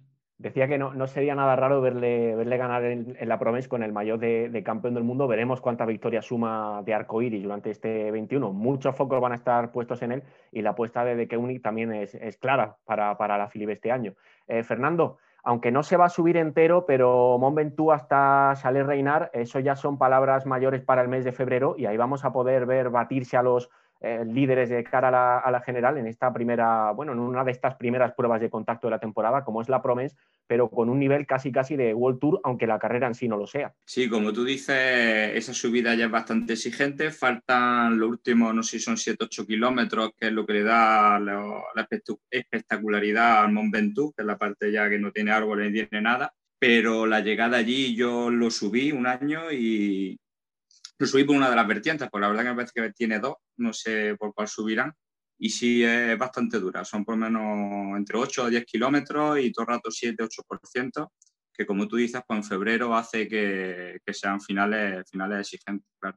Pues sí, eh, habrá, que, habrá que estar atento a, lo que nos depara esa, carrera en Francia. Lo que también hay que estar atento es a los temas de actualidad que se han dado en la última semana y uno de ellos, Roca, lo comentábamos ayer, aparte de, lo de las prohibiciones y tal, que tú estabas un poco indignado y que después hablaremos de, ello, es el tema del aumento de, participación ¿no? en, en las grandes vueltas con, haberle sumado una invitación más a, uno de los equipos, pasando pues de las tres tradicionales a las que había que quitar la obligatoria para, el ganador del Pro Team de la anterior temporada, en este caso el Alpesing, eh, se suma una más. Por lo tanto, tanto en Tour, que ya la ha hecho oficial a quién va a invitar, como en Giro y como en Vuelta a España, pues tendremos un equipo más, más opciones y más equipos españoles. Sí, la verdad es que eso le da, digamos, un punto de tranquilidad a los organizadores porque contando ya con la, eh, la plaza fija de Alpecin que haya comentado que va a aceptar las invitaciones de las tres grandes vueltas, las tres organizaciones se encontraban que tenían dos plazas eh, para cuatro equipos. Por lo tanto, le daba mucho quebradero de cabeza. Era, pues, con una plaza más, el hecho de tener que dejar fuera un equipo nacional, pues, es menos disgusto, ¿no? Al final, pongamos en España, si tienes que pensar quién deja fuera entre quién Farma, Caja, Burgos y Euskadi, dura tarea ¿eh? para, para, el organizador, porque al final son equipos históricos como Burgos, como Caja y luchadores como es que Farma, que es de los más nuevos en la categoría. Por lo tanto, ¿quién deja fuera? pensar qué dos equipos tienes que dejar fuera de esos cuatro era una tarea fácil. Ahora que tiene una plaza más, pues un poquito más de alivio sí que le da al organizador. ¿Pero tú crees que le va a dar el más rato la organización de dejar a uno de esos ilustres fuera? Mm, se está comentando mucho por Twitter quién, quién se quedará fuera de los equipos españoles. El que más papeletas parece que tiene realmente que Pharma, pero realmente viendo cómo está empezando la temporada el equipo, el papel que ha hecho en, la historia de B6, con Martín Márquez en fuga, con Roger prácticamente en todas las etapas finalizando delante, metiéndose en el sprint, la crono que han hecho y los chavales, yo creo que, que se merecen el puesto y realmente lo va a tener que pensar mucho ¿eh? el organizador a quién darle esas tres plazas y quién dejar fuera. Bueno, estaremos, estaremos atentos. Ya decíamos en el bloque de información que la vuelta ahí yo creo que no es de las carreras que con más tiempo saque el tema de invitaciones, sino que siempre aguanta el máximo tiempo posible. Pero tenemos ahí el caso del Giro de Italia, Ropero, que no sé si en el Eolo Cometa vaya a hacer como los equipos pequeños en el sorteo de copas. Os vaya a reunir ahí todo o algo para ver, para celebrar el sorteo con la invitación o no. Pues no lo sé, todavía no lo sé. Estaremos pendientes a ver cuando anuncian cuáles son los equipos invitados y tal, pero ilusión tenemos y a ver si. Supuestamente es mañana lunes. Supuestamente, pero vamos, ya hace unos días dijeron que, también lo iban a anunciar y no, no, lo habían hecho. No lo sabemos. Pues esperemos entonces a mañana lunes y ya te podré decir. no se moja nada, no se moja nada. Bueno, eh, sí, estaremos atentos. Yo creo que, bueno, pues habrá que estar atentos, no queda otra pero lo que sí os da un poco de más respiro es saber que hay una plaza más, ¿no? Porque en Italia pasa exactamente lo mismo que en España. Un equipo se va a quedar fuera. Eh, en, Francia también, por cierto. Eh, creo que en, en las tres grandes están al mismo nivel, pero por lo menos más tranquilidad y más respiro ganáis. Sí, sí, la verdad es que sí. Al final, esa invitación va a dar mucha vida a esos equipos que, pues, por ejemplo, el mío está recién ascendido de categoría y, es la misma situación que la que hemos hablado con, el Ken Pharma.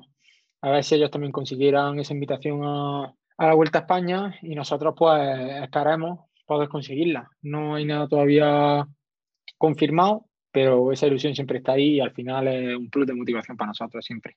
Vamos a hablar precisamente de eso, de ese asunto del que tenía ganas de comentar eh, Roca, que son bueno, las novedades que ha introducido la UCI para los eh, profesionales en las, en las pruebas, por ejemplo, concretamente, que es de lo que más eh, se ha comentado, sobre todo en redes sociales y en los diferentes medios de comunicación, la prohibición de usar esa postura, llamémosla bicho bola, que es como popularmente se conoce a esa posición en la bicicleta, para los descensos. Muy habitual, por ejemplo, en Matthew Mohoric, en el corredor del equipo Bahrein, también se la hemos visto hacer a Froome, a la Philippe incluso, y a otros buenos, muy buenos bajadores que, la han empleado en más de una ocasión. Hay más asuntos, pero eh, Roca, empezamos contigo, que sabemos que tenía ganas de, comentar eh, este, este, aspecto. ¿Qué te parece lo que está aprobando la, UCI? Eh, a mí realmente me parece una chorrada. Estamos hablando de, prohibirle postura a ciclistas profesionales, ciclistas que prácticamente pasan más horas encima del sillín que sentado en el sofá de su casa. ¿Realmente cree la UCI que, que es, tener esa posición en una bajada va a provocar más caídas? O sea, es gente que controla la bici, que sabe lo que hace y como comentó ayer Kwiatkowski en Twitter, deberían de mirar asuntos más importantes que mirar eh, que si la altura de los calcetines, que si las posiciones tal, o sea, nos ponemos a prohibir posturas, nos ponemos a prohibir altura de los calcetines, como ya he comentado, pero eh, la colocación de la valla en carrera, eso lo dejamos para otro día, ¿no? O sea, tenemos la, la, el hecho de que casi fallece un ciclista el año pasado, como fue Jacobsen, por culpa de las vallas, pero ponerle eh, prohibiciones a los organizadores para que haya más seguridad en carrera, eso no. Mejor molestamos a los ciclistas con prohibiciones estúpidas sobre posiciones en carrera sobre la bici. A mí me parece absurdo y muchos ciclistas se están quejando por Twitter. Yo creo que realmente lo que deberían de hacer los ciclistas es algún día plantarse en alguna carrera importante y pedirle a la UCI que se centre en las cosas importantes y deje esa estupidez ya para, para otro momento o incluso para nunca. Comino Ropero, eh, también queremos eh, conocer vuestra opinión sobre este asunto que ha levantado polémica y sobre la que bastantes corredores ya empiezan también a pronunciarse, como mencionaba Roca en, las redes sociales. ¿Cómo lo veis vosotros? ¿Es tan peligrosa esa postura? ¿No lo es? En fin, al final sois, eh, estáis en la carretera muchas horas, lo, comentaba Roca, y, y sois quienes mejor sabéis el peligro que, se puede asumir en una posición de estas características. Pues sí, al final este tema está levantando bastante revuelo por las redes sociales y, casi todos los profesionales están en desacuerdo. No sé, creo que esa, esa propuesta la han tomado con, la decisión la han tomado con el, con el, ¿cómo es? ¿Cómo se dice? Que se han puesto de acuerdo con los ciclistas Sí, con la ¿Acaso asociación de corredores. Sí, sí. Exactamente. Y luego en las redes sociales dicen está totalmente de desacuerdo la gente. Y como dice Alfonso, tanto eso como lo, lo de las vallas, eh, las llegadas bastante peligrosas como se ven en Polonia y, y luego también otro tema que lo de las zonas de avituallamiento que yo creo que también eh, pueden formar algún que otro problema con respecto a la hora de caída y eso. Antes que, como dice Alfonso, antes que esas posiciones que todavía no se ha visto ninguna caída por esa, por esa posición. Ropero, ¿tú cómo lo ves? Hoy estoy de acuerdo con, con ellos. Al final pienso que no se ven tantas caídas por, por ahí en esa posición. Sí que es verdad que a lo mejor es algo arriesgado, pero se está viendo que, que al final, mientras que lo hagan ciclistas profesionales, es como coger y decir, oye, no levantes los brazos en una llegada por si te caes, o no te sueltes de manos cuando vas bajando o cuando vas en mitad del pelotón para ponerte un chaleco para coger comida de la espalda, porque puede ser peligroso el ir suelto de manos. Pienso que al final, si un ciclista profesional es por algo, es porque es su oficio, porque tiene ese dominio de la bicicleta y porque no tiene por qué haber ningún problema en que la domine.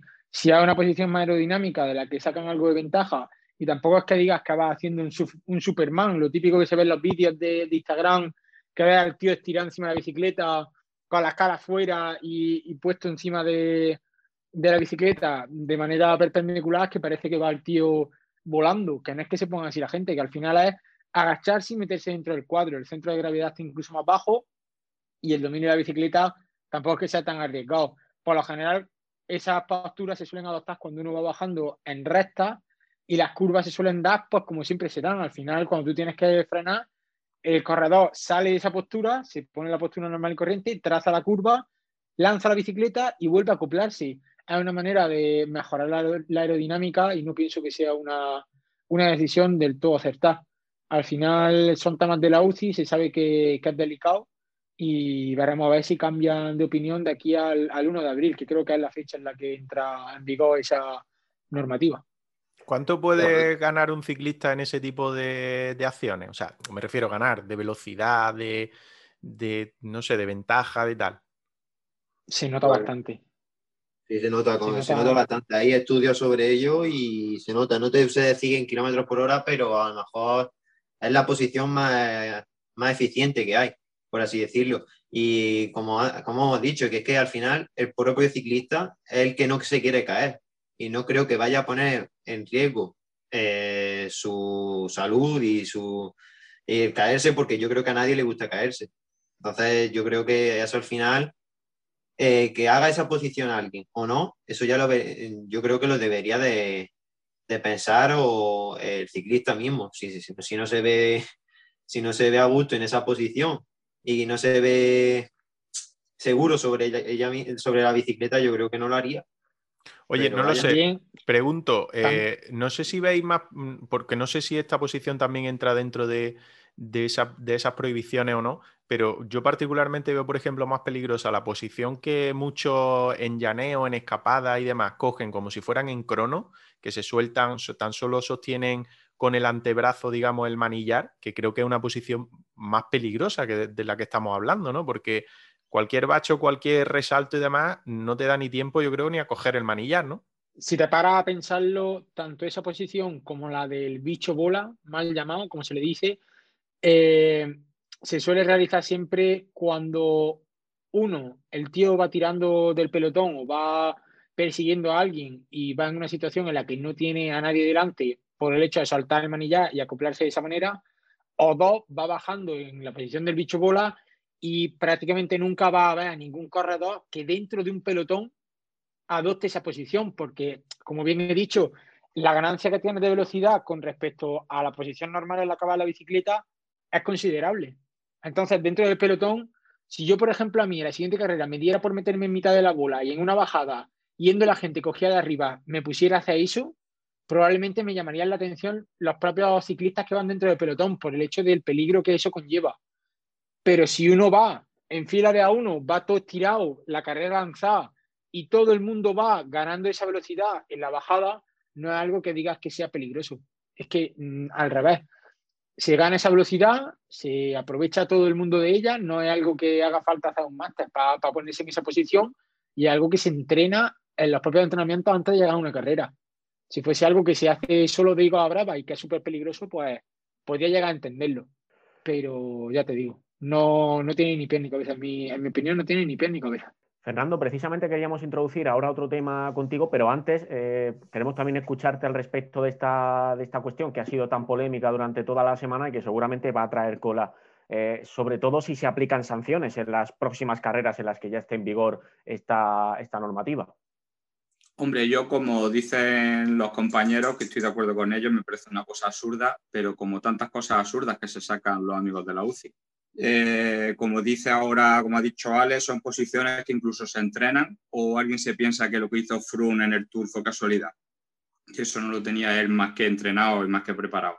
¿Lo de la carrera dice subiendo el puerto? No, lo de, ah, lo de bajar, lo de bajar con bicho bola y, dando pedales. Eso se entrena y yo aseguro que si alguien se pone en esa posición es muy difícil seguir la rueda, es que se te va seguro que me pueden dar la razón los, compañeros porque se acoplan. Yo, alguno me lo ha hecho y yo me pongo detrás dos pedales y se empiezan ahí, se empiezan ahí y, y es la posición más aerodinámica que existe. Es lo mismo que cuando la UCI se metió a prohibir ciertas posiciones en, la, en las contrarrelojes de gente que, lo, que son especialistas, que lo pueden preparar, que lo pueden ensayar, que que les da una cierta ventaja, pero joder, son sus características y su, su, fisionomía y entrenan para poder aguantar los riñones, a lo mejor cierta posición que la UCI prohibió en su tiempo. Y, no deja de ser, no sé, es como si una persona que vaya muy rápido hacia arriba porque es muy ligero, pues le echamos una mochila de piedra para igualarlo con los demás. No sé, son normas que se saca la UCI que, que, como estáis diciendo, creo que tendrían que mirar más por, por cosas de seguridad, etcétera, etcétera, de seguridad de verdad, vamos, de, que de esto, porque esto al fin y al cabo estamos hablando de ciclistas profesionales que saben perfectamente lo que hacen, saben, no se pueden arriesgar a pegar un porrazo y, por mucho que me digan, no, es que luego la gente lo imita. Pues yo qué sé, yo veo a gente haciendo equilibrio sobre un cable de acero cruzando una montaña y no me da por imitarlo. Pues exactamente lo mismo. Si no tengo el control suficiente de la bicicleta, pues no lo hago, es mi responsabilidad si pego un porrazo. Como digo siempre, es mi opinión personal. Yo creo que la UCI, vamos, tendría que estar a otras cosas que a lo que por desgracia normalmente está. Pero bueno, es lo que tenemos, así que habrá que aguantarlo. Esperemos que se arrepientan y que, y que todo lo que son innovaciones y cosas así, que no las prohíban de la manera que las prohíben. Otro ejemplo, el peso de las bicicletas. También dicen que es por seguridad del material, etcétera todos sabemos que ya existen bicicletas muy, muy seguras por debajo del peso que exige la UCI. Así que, bueno, son normas que ellos se sacan y, nada, supongo que tendrán que justificar un poco el trabajo de, los que miran por la seguridad. Precisamente hablando de, seguridad, y un capítulo bastante diferente, pero quería introducirlo contigo, Fernando, porque eh, hace ya unos días la, la, DGT dio a conocer bueno, nuevas medidas de, fomento de la protección de los ciclistas en carretera, un aumento de la, de la distancia de, seguridad a dos metros en los adelantamientos, reducción de 20 kilómetros por hora también en la velocidad de los coches a la hora de, rebasar a los, a los ciclistas. Entiendo que todos estamos de acuerdo en que estas medidas se tomen, pero lo que yo quería preguntarte, Fernando, tú que haces muchos kilómetros también encima de la bici en carretera, es si has notado que este tipo de campañas o todas las que se han ido desarrollando en los últimos años han aumentado la concienciación de los conductores en carretera. Si la relación entre ciclistas y, conductores está, eh, digamos, mejorando, no es que se trate de una batalla, sino, bueno, si, si hay más respeto o, si a veces estas campañas tienen el efecto adverso. ¿Tú qué notas en, en carretera, Fernando? Pues fíjate, yo te diría que por desgracia notarse se nota poco, la verdad. Yo me iría más a depende de la zona en la que estás entrenando. Y me explico. Yo, por ejemplo, ya sabéis que me muevo por distintos sitios o me movido por distintos sitios. No es lo mismo entrenar en Granada, donde a pesar de lo que parece, nos respetan muchísimo. Os aseguro que en Granada es uno de los sitios donde yo he montado donde más se respeta al ciclista. Supongo que porque casi todo el mundo va a montar en bici o tiene familiares que montan en bici. Hay excepciones, evidentemente, pero Granada es un sitio que de verdad se respeta un montón. A lo mejor montar por aquí que no hay tantísima gente que monta en bicicleta, y el respeto es mucho menor. La gente también va con más prisa, con más, con más historia, entonces Ya os digo, es más del sitio donde está que, que lo que son las normas en, en, sí, porque luego las normas están muy bien, pero la mayoría de las veces, en este caso, los ciclistas no las sabemos de memoria, pero muchos conductores no.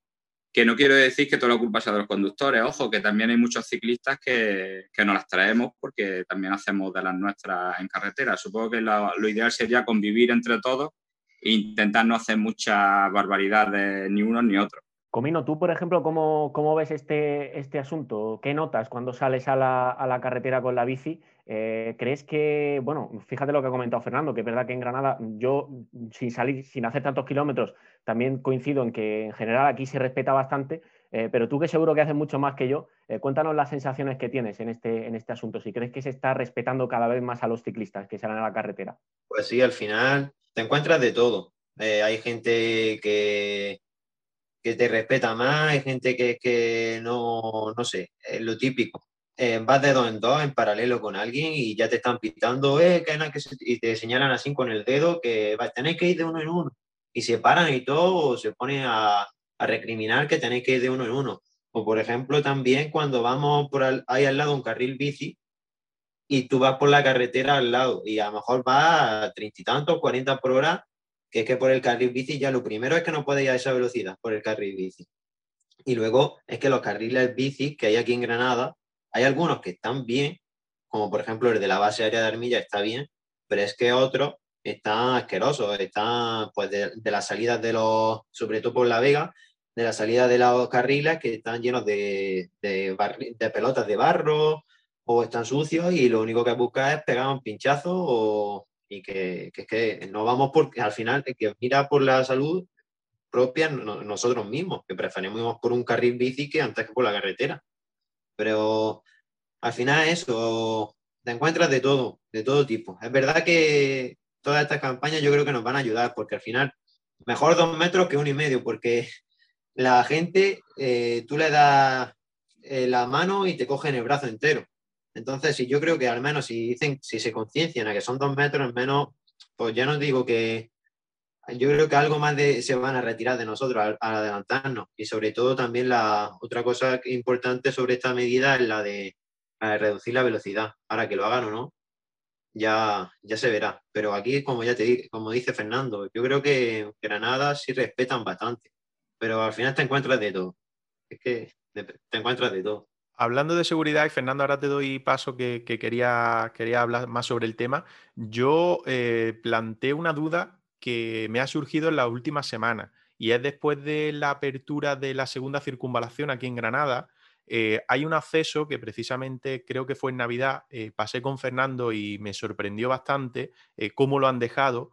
Es el acceso justo a Santa Fe conforme sales de la zona de La Vega, Vegas del Genil, intenta incorporarte a Santa Fe. Es verdad que tenemos que pasar un pequeño paso por la autovía, ¿vale? El acceso que va desde la, la, primera circunvalación hasta la salida a la 92 que cruza Santa Fe, pero aquella zona la han dejado, por lo menos hacia nosotros, cuando antes era una zona donde solo tenías que pasar nada, eh, 100 metros, 150 metros con un arcén bastante grande eh, por, por, esa parte de la autovía hasta incorporarte al área de servicio que entras a Santa Fe y ahora le han dejado que desde que sale eh, de esa zona de Vegas del Genil o de la carretera de, de Vegas del Genil hasta Santa Fe tienes que cruzar el acceso a la segunda circunvalación. No sé si habéis tenido la, la oportunidad de pasar por esa zona yo particularmente he optado ya por eh, cuando llegas a la báscula, girar a izquierda, meterme por Belicena y llegar hasta Santa Fe, porque para mí parece un auténtico riesgo. Eh, personalmente, yo, eh, más que esa de Vegas de Genil hasta Santa Fe, veo más peligroso todavía el de Santa Fe hacia Vegas del Genil, porque Correcto, está, sí. la, está la salida de esta de la Repsol, que hay un carril que vale, que está muy bien habilitado, que va muy bien ahí por el lado derecho, pero es que ya para la gente que se va a incorporar a la circunvalación, hasta la autovía. Y entonces, si tú vas por la derecha y luego para seguir por eh, recto, en vez de meterte para la autovía, te tienes que eh, cruzar el carril un poquito hacia la izquierda, tienes que ir muy, muy atento para mi, mirando hacia atrás, que, como eso te llevan por delante. Sí, sí, sí, totalmente, totalmente. Es que tienes que cruzar los accesos a la, segunda circunvalación, tanto en una dirección como en otra. Tienes que cruzar literalmente eh, cuando el coche se va a incorporar o en esa salida hacia la segunda circunvalación. Y yo particularmente creo que la gente entiende que ese es, no es la salida de una autovía hacia otra, sino que es el acceso a una autovía. Por lo tanto, mm, suave, suave, ahí la gente no va con el coche. No sé cómo lo habrán visto Alfonso y, y, y Alejandro, que también se mueven por ahí, pero ya te digo, antes estaba, estaba jodida esa zona porque es que esa, esa zona está fea, pero es que ahora yo creo que está mejor la carretera, pero la seguridad está también fea. Yo personalmente no veo mucha complicación por el tema de Arcenes, que era lo que estabas comentando tú también, Olivencia, pero sí que es verdad que lo que suelo frecuentar mucho es el pasar de Santa Fe hacia el Puente de los Vados y, está peligroso porque tienes tanto el acceso a la nueva circunvalación como luego la bajada también de la gente que viene de la, de la nueva circunvalación hacia el Puente de los Vados, que también coincide con esa misma carretera. Y quieras que no es un tramo en el que hay que tener bastante cuidado y muy a, muy a mi pesar, con la peligrosidad que tiene esa zona, pienso que no tardaremos en ver pues, algún, algún accidente por esa zona, porque es que la zona de la Vega es una zona muy frecuentada por el hecho de no tener subida, por gente mayor también que monta en bicicleta y que, disfruta de, de, poder ir a Fuentevaqueros, Lachas y rutas así.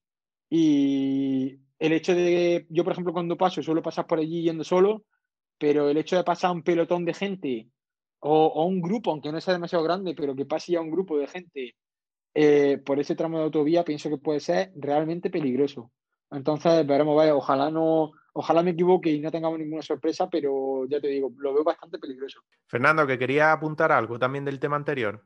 Sí, eh, era referente a, a, los carriles bici. Mm, no me puedo poner técnico porque no me acuerdo, pero sí deciros que lo que tenemos en España, casi todos no son carriles, o sea, prácticamente nada es carril bici. Casi todos son aceras bici. Creo que lo estoy diciendo bien, no sé exactamente cómo es el término. La cuestión es que uno sí estamos obligados a meternos porque son auténticas calzadas para nosotros, por anchura y por dimensiones, y lo que tenemos, incluso el que hay pegado a la base de armilla, que ya lo cogemos todos, esos no son carriles bici. Aunque la gente, o todos lo llamamos carriles bici, no son. Por eso, como decía, como decía Comino, es que no había ya 40 por hora en los carriles bici. Evidentemente, esos carriles bici que nosotros tenemos no están habilitados para ir a esa velocidad. Yo, si queréis, yo me puedo, me puedo comprometer a mirarlo porque no hace mucho, además, que, que estuve hablando de ese tema con compañeros del trabajo y, y, ya os digo, casi todo lo que tenemos en España son aceras bici, creo que es como se llama. Entonces no es lo mismo, no implica esa obligación de que las bicicletas tengan que meterse por ahí, aunque es verdad que, que si el carril bici está bien es bastante recomendable hacerlo. Eso es evidente. Bueno, pues ojalá, como, como, decía Ropero, que en esta situación en la que, en la que yo ponía como ejemplo no, no pase nada. Sí, dime, Ale. Que, un, un, apunte que quería hacer yo también. Eh, cuando he tenido el placer de poder correr allí en Italia, sí que es verdad que si lo comparamos con las carreteras aquí en, España, el respeto aquí en España, hay que decirlo, que suele ser mmm, excelente en comparación con ese tipo de países.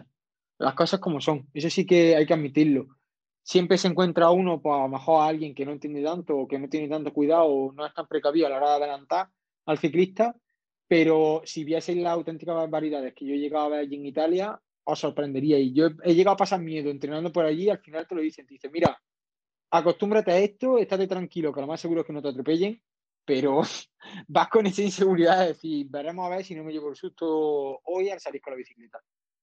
Sí, pues no es el primer pro, eh, no, no, recuerdo ahora mismo, pero creo que en alguna de las emisiones de, de Eurosport, no sé si en, en alguna grande o, o, en alguna de las sí. carreras más, más pequeñas, eh, también, también citaban eso, y, y, no sé si era Alberto Contador el que precisamente Exacto. lo decía y hacía referencia también a, a, Italia, que es lo que tú, tú estás comentando.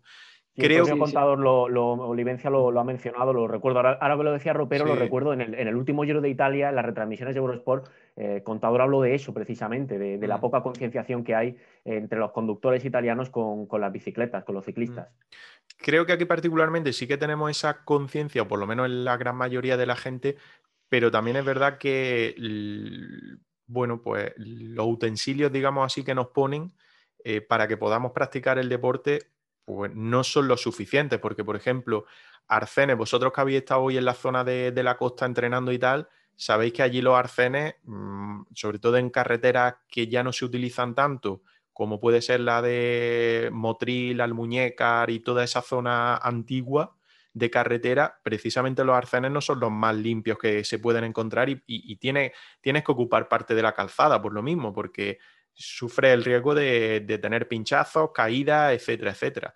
Así que bueno, tema de concienciación, como dice Ropero, yo creo que sí que estamos avanzados, pero igual un poco más de herramientas para que podamos disfrutar del deporte, todos, no solo los que entrenáis, sino también los que salimos de manera recreativa, ¿no? Para, para despejarnos y para disfrutar de la bicicleta, que a fin de cuentas es lo que, es lo que nos gusta. Cerramos este tema. No sé si alguno más queréis apuntar alguna cosa, em, que creo que, bueno, es un poco más serio, pero, pero siempre viene bien, ¿no? Viene bien que, pongamos nuestras inquietudes o nuestra, bueno, nuestra experiencia también, ¿no? Al servicio. Yo, eh, cuando hablabais del tema, pues me salía lo del tema de Santa Fe, porque además lo viví con Fernando, que creo, Fernando, que pinchaste justo en esa zona antes de, pasar el desvío de la, segunda circunvalación, tuvimos que parar allí para que, para que cambiara y demás, y es que es una zona muy, muy fea como lo han dejado, por lo menos para nosotros. Para el que vaya o viva en los pueblos y tenga que coger la segunda circunvalación le viene genial, pero creo que también deberían de haber pensado que por ahí, como decíais, eh, bueno, pues se me viene a la cabeza, por ejemplo, el grupo de, ciclistas de, bueno, de una mediana avanzada edad que quedan todos los días en el cubo y que prácticamente van a lachar día sí y día también y que tienen que pasar por ahí. O sea que, bueno, yo lo único... Lo único que añadiría, Olivencia, es que si te paras a pensarlo, el tema de que suba la distancia de seguridad de un metro y medio a dos metros, pienso que la única manera de regular eso tendría que ser que el propio ciclista llevara una cámara encima y en el momento en el que se le realice un adelantamiento que no sea el correcto, pueda denunciarlo. Pero es que si no, mmm, vas vendido. Realmente los ciclistas vamos vendidos. Cuando vamos en carretera, si te pasa un camión cerca, por mucho que, si, si no da coincidencia justo de que viene un coche de la Guardia Civil. A ver, Ropero, no te escuchamos ahora. A ver, un segundo, me, estaban, me estaban llamando por teléfono. Si no da justo la coincidencia de que viene un coche de la Guardia Civil de frente o viene detrás de, del, propio, del propio camión que te va a adelantar, por ejemplo, no lo van a denunciar. Esa denuncia no va a llegar a ningún lado, a no ser que tú lleves un dispositivo para poder haberlo grabado y decir, oye, voy a comisaría a denunciar esto que me acaba de pasar. Entonces, por mucho que cambien normas y tal, pienso que no se va. Puede que le dé un poco más de respeto a los conductores a la hora de saber eso, pero también hay, se ha visto cuando ha habido publicaciones que han subido a redes sociales tema de, de Guardia Civil, de policía y tal, intentando concienciar de eso, lo único que se ven son reproches por parte de la gente en contra de los ciclistas. En vez de decir, joder, pues es verdad que va una vida encima de la bicicleta y que aunque a lo mejor nosotros nos pasemos de vez en cuando de listos, que, hay que admitirlo, que también los ciclistas a veces somos demasiado listos, pero al final es una vida lo que va encima de la bicicleta y pienso que debería de, concienciarse la gente un poquito más de eso y de ponerse nuestra piel. Pues sí, porque no es solo que te pasen cerca o no, sino también, pues depende de la velocidad, el aire que te dejen, que en camiones se nota muchísimo, sobre todo para los que tenemos menos dominio de la bicicleta, como, como es mi caso particular, se nota mucho y creo que la gente debería de pensar un poco, un poco más, más en ello. Eh, vamos a cambiar de, tema un poco. Vamos, que os veo hoy muy soso, muy calladito, ¿eh? Fernando está cansado, Roca está reventado de hacer la cabra, David acaba de salir de la ducha prácticamente y no ha comido bien. O sea, vamos a animar esto un poquito más. Y tengo dos temas ahí. Tengo dos temas. Uno de ellos es el Tropela, que lo tenemos abandonado porque como todavía no nos han activado las competiciones, Andrés, lo tenemos ahí un poquito abandonado. De hecho, os tengo que echar la bronca, ¿eh? A unos cuantos de aquí os tengo que echar la bronca porque todavía no había apuntado ni siquiera al Tropelcho. Yo el primero, ¿eh? que yo todavía no me, no me he apuntado. mira, que, pues mira, que, di la información. No, no, yo me tengo que registrar ya esta semana. Si no lo he hecho todavía es porque como, como aún queda para que empiece a puntuar Tropela, porque no empieza hasta Astra de Bianque, pero no hay que dejarlo, que luego se nos echa encima la, carrera y, nos pilla sin, la cuenta registrada y sin estar apuntados al, tropecho de GRPC.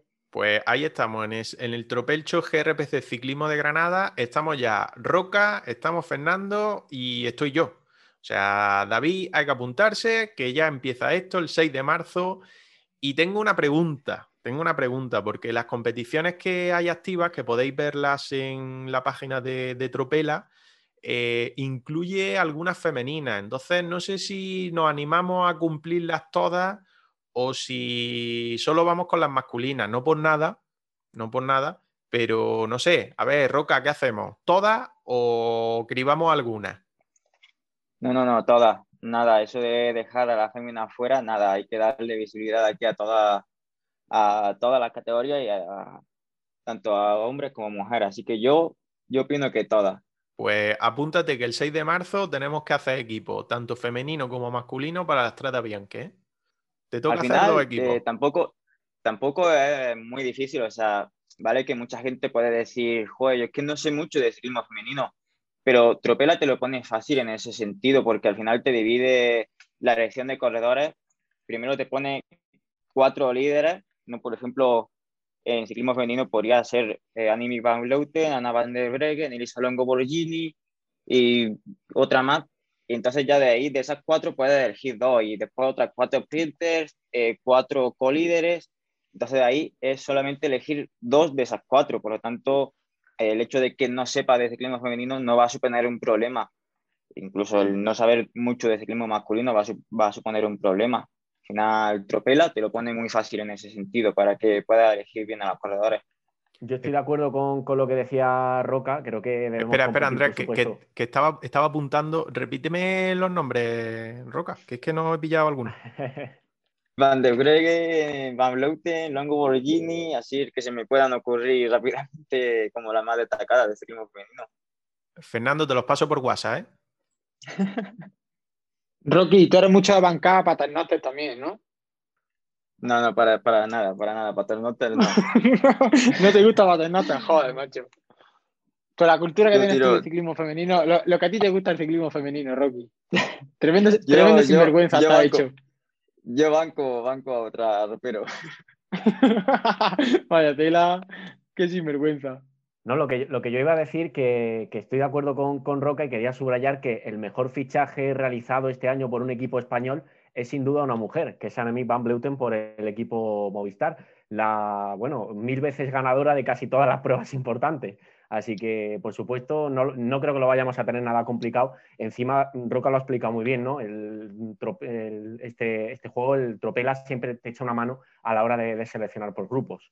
Bueno, pues ya iremos viendo cómo vamos repartiendo o cómo vamos clasificando nosotros. Animamos a la gente a que se meta en ese tropelcho porque vamos a poner encima de la mesa, como ya dijimos, bastantes regalos y apuntar, apuntar. A ver, el 6 de marzo, carrera femenina y masculina de la Strada Bianca en Italia. Ahí tenemos que tener ya equipos, ¿vale? Para ir sumando puntos cada uno de nosotros y ver cómo vamos en la clasificación.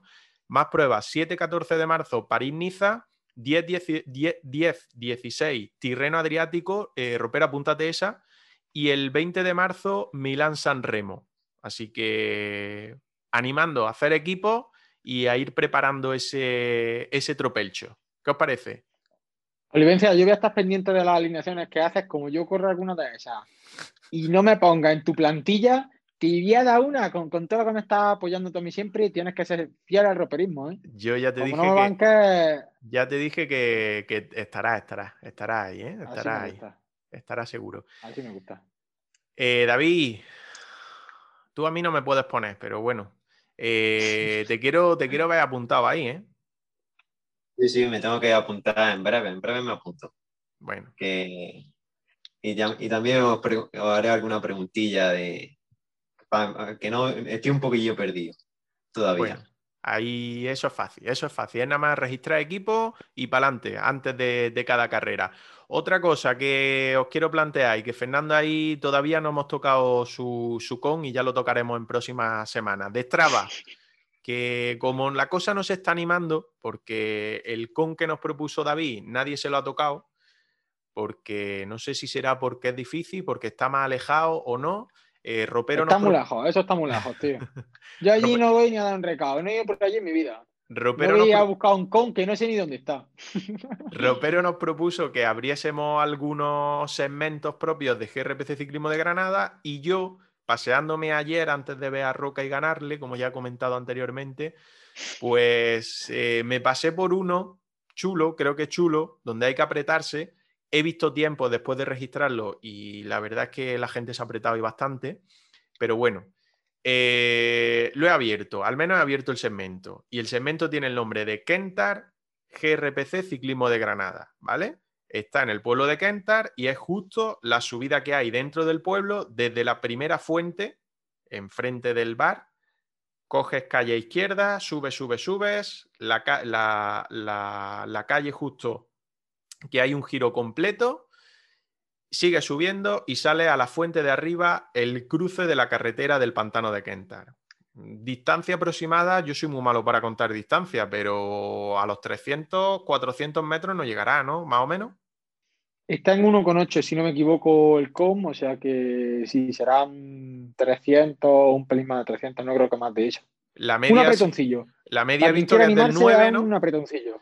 La media de... No he mirado, creo que no he mirado media, sinceramente, Olivencia, pero hay que, hay que apretarse. Ahí está Frankie, no sé si escuchará esto, pero he visto que Frankie estaba el segundo y yo de una vez que pasé por allí estoy ahora mismo el tercero. Eh, sí, te he visto, te he visto o sea que ahí, ahí hay que hay que mejorarlo y la gente se tiene que animar a apretarse por ahí, que al final no apretoncillo de nada. Lo tengo aquí abierto. A ver, José Antonio López del 2017 tiene el mejor tiempo que es 1.05. Con 1.08 eh, Wenceslao y Ginés Navarro. Wenceslao Mejía y Ginés Navarro, 1.08. 1.12 tiene Javier Alcalá. 1.14 Manu Solo Arjona. 1.15 eh, Frankie Porcel. 1.16 Jesús González. 1.17 Nico RN. 1.18 Miguel Ángel Molina y Alejandro Ropero. Este último me suena. Pues yo el tramo que había visto estaba el tercero. Se ve que había menos gente. Pero sí que es verdad que habrá que pasar por ahí y ponerse un poquillo más arriba, por lo menos la clasificación, tío. Pero hay que decir que... salseo al tema. Pero tened cuidado que estáis en un pueblo, que se cruza un gato, un perro, una abuela y me cago Se repite, se repite el con. Se ha y se repite. Ahí he buscado algo que donde no haya stop, no haya cedas, no haya. O sea, a ver, se te, puede cruzar si las calles son estrechas, pero al menos ahí no, no, no he visto gran cosa. bueno, si se cruza un perro de esos grandes que suele haber en los pueblos, más corres para arriba. Eh, totalmente, totalmente. Fernando, ¿cuándo baja a probarlo? Pues no lo sé, pero vamos, lo estáis poniendo, estoy deseando. Cuando baje tengo que ir a probar los tres, como sigáis así no, no voy a dar abasto, ¿eh? Pero sí, cuando baje tengo que ir a los tres. Además, ya iré con 20 o 30 kilos menos, así que imaginar. ¿Y dónde los vas a echar? Yo qué sé. o sea, pregunta para Comino, ¿dónde los Claro. El jefe es el que me está haciendo aquí, que me estoy quedando, que voy a tener que pasar dos veces para que me veáis. El Roca, ¿cómo va el tramo? El tramo, ya me ha dicho, eh, el de Loma Linda, dice. No, el de Loma Linda no, el que acabo de plantear. ¿Qué estás haciendo? No está atento, no, está atento, ¿eh? Tarjeta amarilla, veníamos, Tarjeta amarilla. Como veníamos hablando últimamente de Loma Linda, que es el que más explotado tenemos, eh, de Canta yo voy a ver si le tiro a rueda de ropero algún día que, que tengo ahí. Rocky, Rocky ha sacado el tema de Loma Linda creo que sacar el tema de Loma Linda para decir que se ha puesto segundo ahora. Y yo mi tiempo, mi tiempo lo he quitado, voy a dejarlo que se quede con el com él y ahí entre parejo ya que se, que se peleen por el com. Es que ropero le pegaste tres zapatazos a la me, pasé, me pasé un poquillo, al final bajarlo 11, segundos ya está complicado. Que yo, que yo iba detrás tuya, yo iba a rueda confiado en, tirar para arriba detrás tuya y pegaste tres sentidos al pedal que dije, hostia. Bueno, pues te queremos ver probando el nuevo, ¿eh? Que ayer te veía yo que iba hacia la zona, que iba hacia la zona, pues ya sabes dónde está. Y a ver si, si vamos presentando nuevos números, porque el que tiene el mejor tiempo, José Antonio López, es de 2017. O sea que fíjate si han pasado ya años, ¿eh? Cuatro añitos ya casi. Y, y, otra cosa que te iba a decir yo, tío. Si la gente se mete a bichear el tramo ese de, de Estrada allí en Canta, yo aquí voy a dejar caer que hay una persona dentro de, este, dentro de este podcast que tiene desde la subida de Cantas, creo que es el primer kilómetro, un poquillo menos de un kilómetro, en el primer tramo de subida por la carretera general de, de la subida de Quenta. La recta y la curva pueblo, derecha, ¿no? Efectivamente, por ahí hay alguien que tiene un com también, por si alguno dice, va, me ha apretado un minuto, un minuto y medio a tope aquí en este inicio de subida, a ver si rasco algo, puede que a alguien le limpien un com también. No voy a decir de quién es, porque si no luego se enfada conmigo, pero yo por ahí lo dejo caer. Si alguien va por ahí por Kenta y luego se anima a lo otro, puede ser que, que algo se lleve. No soy yo, ¿no? Yo, yo no doy nombre. Yo tiro la piedra y escondo la mano. Ese lo tengo yo todavía. No digo nada, no digo nada, comino. No me mojo. Bueno, pues una opción u otra, ¿eh? La opción de la carretera normal que dice Ropero o la del pueblo. La del pueblo mola, ¿eh? Porque No, la ahí- del, pueblo, la del pueblo es más llamativa, la verdad es que sí. la del pueblo mola mucho y hay que apretarse. Coño, y tienes una fuente abajo y otra fuente arriba. Por si acabas mal o empiezas mal, te puedes bañar en una fuente o en otra. O sea que, que, que no está mal. Yo he buscado lo mejor, ¿eh? Lo mejor que he encontrado. Lo mejor que he encontrado. Bueno, que os quiero ver la semana que viene con mejorando tiempo. Mejorando tiempo y apareciendo ahí. ¿eh? Eh, pongo un ejemplo. Yo soy tan malo, tan malo, que se los decía antes a Andrés antes de, de empezar a grabar. Joder, es que me saca el, el- el que mejor tiempo tiene 59 segundos. O sea, es que no puedo ser más pésimo, ¿eh? Pero, pero no le tiraría a tope, ¿no, Livencia? Si mi mejor tiempo de esa zona. Pero le tiraste a tope, no creo que le hayas tirado a tope. Pero es que yo no sé lo que es el tope. Mira, tú El tope, es, el tope es mirar para adelante y apretar los dientes y decir, venga, que reviento esto. Ya está, no tienes que pensar otra cosa. te paras un ratillo antes. Y nada, y luego ya empiezas a subir tranquilico y cuando llegas allí, la bici. Te pones a hacer un sprint hasta que llegas arriba y ya está. Bueno, no puedes pues, llegar allí, allí no puedes llegar cansadete, tienes que ir tranquilico hasta que empieza el segmento y, y, da- y darle, darle zumbío. Voy a mirar el tiempo para el viernes por la tarde, a ver si, si no llueve y hace bueno, buena temperatura, que no haga aire. Yo tengo que buscar, No, como viento en de la culo, viento Fórmula- de culo, hombre. en la Fórmula 1, Eso tengo que buscar la mejor situación. Eso es muy importante. Tienes que mirar el tiempo y, ah, bueno, que entre por el pueblo, no creo que vaya a afectar mucho el aire, pero eso para los, los cazadores de con es lo primero que miran. Eh, viento de culo y, Y el toque, el toque de queda hay que mirarlo también para que no te salga nadie, ¿no? La hora del a la toque de gente queda allí también. a, a las 5 de la mañana, allí en mitad del con, probando, tirando una vez y otra vez si saca el con de una vez. Venga, yo, yo también voy a jugar, voy a jugar a este. A ver si, a ver si rasco. Yo quiero salir el- entre los 10 primeros, por lo menos. A ver si soy capaz de hacer algo. A ver si soy capaz. Que si se coge, Sí, que- si se coge buena temperatura, si se entra ahí en calor, luego giras un poquito más adelante a la izquierda, sigues para Vías de Granada, que eso está también muy llano, ¿eh? Eso Sí. está llanito allí hasta, Esa- hasta el pueblo. Esa, esa también, esa también está. sí. Algunos de la última etapa de la Vuelta a Andalucía bajando a aquella zona se lo pueden decir, que llevaban la marca de la zona en el culo. Vaya. Se quedaron con la marca de la zona. Un buen recuerdo tienen que tener de, de- de la zona. Fernando iba a decir. No, iba a decirte que como el esfuerzo de- del segmento es de un minuto, si quieres saber si va a tope, cuando empieces a ver puntitos blancos en la, en la vista un poco antes de desmayarte, esa es una buena señal, ¿eh? De que va a tope. Te lo digo yo que soy especialista en esfuerzos de un minuto. Me estáis dando una gana. Creo que voy a abortar lo del viernes ya, definitivamente. Luego también te vienen las ganas de vomitar, pero que no pasa nada, que como estás allá al lado de la fuente y hay papeleras y ves que tienes que vomitar y las papeleras. Hay Eso papelera y será poca señal. gente. Claro, será señal de que has subido a tope. Sí, sí, sí. Claro, es que si ahora te ven vomitando, te echan mala cara, ¿eh? Antes al menos te, de- antes al menos te decían, oye, estás bien, ahora te, te pega una patada. Totalmente, vamos, es que ahora ni, ni salen a, a- a preguntarte, ni salen a preguntarte.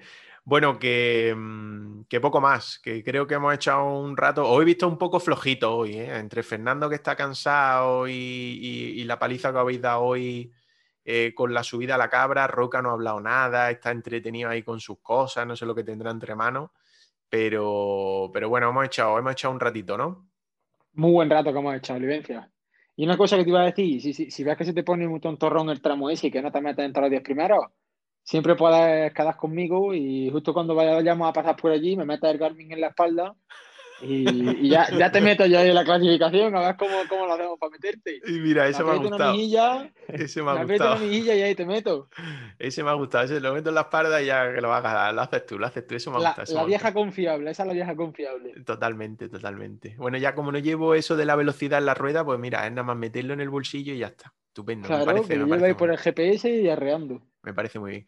Bueno, que lo vamos a dejar aquí hoy, que creo que hemos echado un buen rato. Hemos tenido, Andrés, un programa completo con entrevistas interesantes, con información, con la goma que hemos echado un rato, esperando ya a ver si se confirma lo del Giro, Eolo Cometa, las invitaciones de vuelta a España y demás. Así que la semana que viene esperamos traer, esperamos traer mucho más. Ojalá que sí, tan completo al menos como, como este, con más entrevistas, eh, lo- el mejor análisis siempre para, para la goma y que la competición siga fluyendo. Ojalá podamos repartir más puntos también para ese trofeo regularidad, Olivencia. Bueno, voy despidiendo, voy despidiendo por aquí. Roca, que te dejo ahí con tus cosas haciendo, ¿eh? Venga, pues hasta la semana que viene. Bueno, nos vemos por la carretera, a ver si puedo salir más y, y te sigo, te sigo viendo por allí. No, no, no, no nos vemos, que después me viene diciendo que me gana. No, la próxima vez te evito, no voy contigo más. Es que mi casa está muy cerca, mi casa está muy cerca donde me, de donde me coges. Fernando, que descanse usted, que tengas 10 días tranquilos. Madre mía, pues si hoy es domingo y hablamos el domingo de la semana que viene, sí que es de descanso. Sí, estaré todavía descansando y espero estar muy cansado, pero de, de poder hacer algo con la bicicleta. Bueno, búscanos algún con, algún, alguna cosita así, algún segmento chulo allí, por tu zona. Ah, pero aquí, si aquí no vaya a venir ninguno. Bueno, hombre, que- siempre, siempre podemos darnos un viaje por allí. Bueno, pues si queréis, yo os propongo alguno de por aquí. Si queréis, aquí estaremos esperando. Bueno, pues hablamos la semana que viene. Fernando, a descansar. Venga, hasta luego. Adiós, David. Lo mismo te digo, que buena semana de clases, de entreno y de disfrute en bici. Muchas gracias, igualmente. A ver, Va- nos vemos la semana que viene. Vamos hablando, vamos hablando. A ver si te animas y vamos también a por el con, ¿eh? Venga, venga. Hay que hacerlo, hay que hacerlo. Y Ropero, que vamos hablando. Que, ah, por cierto, por cierto, antes de despedir, no, no hemos hablado de los comentarios que teníamos por Evox. o que nos habían dejado los oyentes en Evox. Había uno directamente para ti, ¿eh? Directamente para ti. Decía, ¿cuál va a ser la primera carrera la que vamos a ver a Ropero? Ojalá tenga suerte en la nueva temporada. Pues por lo pronto os diría que, bueno, os diría, os digo que estoy de, de reserva para clásica de, de Almería y pues bueno, supongo que sí que se hará, veremos a ver si al final participo o no participo, pero ese podría ser el comienzo de, de mi temporada o si no, ya tendría que esperar a las carreras que vienen ahora en marzo allí en Italia para, para ponerme el primer dorsal de, de la temporada. Pero estamos deseando ya que, que llegue la situación y vernos ya metidos en el fregado, como quien dice. Bueno, pues entonces ojalá que no hablemos contigo la semana que viene y que estés en Almería. La semana que viene, bueno, según lo previsto, a partir del día 11 estaré allí entrenando en, en Oliva. Volvemos a, a tener otra concentración allí en Oliva, de cara ya a, esa- a esas carreras que te he dicho de marzo en Italia. Y estaré desde el 11 hasta el 21 por allí. O sea que igual la semana que viene no, no estoy por aquí por, por el podcast, pero intentaremos daros contenido, aunque estemos, aunque estemos por allí antes de irnos, a ver si nos pasamos por, por el con ese de cantar. Estupendo. Pues entonces estamos en contacto. Ok, perfecto. Un abrazo. Bueno, pues un saludo a todos, Andrés, lo mismo, que nos escuchamos la semana que viene, que traeremos más, más info y más cositas, a ver si en el Strava, a ver si en el Strava te mojas tú también, ¿eh? Y te vemos por ahí. Bueno, bueno, yo lo que pasa es que igual no hago ni top 10, no, no aparezco muy arriba, ¿eh? Bueno. Tengo que buscar uno en el que no haya muchos participantes. Nos podemos ir de la mano los dos y vamos empujándonos el uno al otro. También, otra también, opción. nos echamos una mano, eso sí. Es otra opción.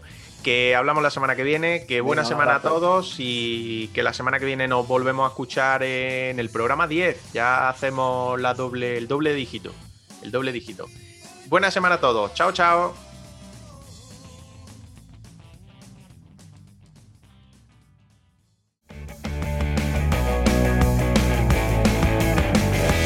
Escúchanos en iVoox y Spotify. Síguenos en redes sociales. CRPC Ciclismo de Granada. En Instagram, Twitter y Facebook.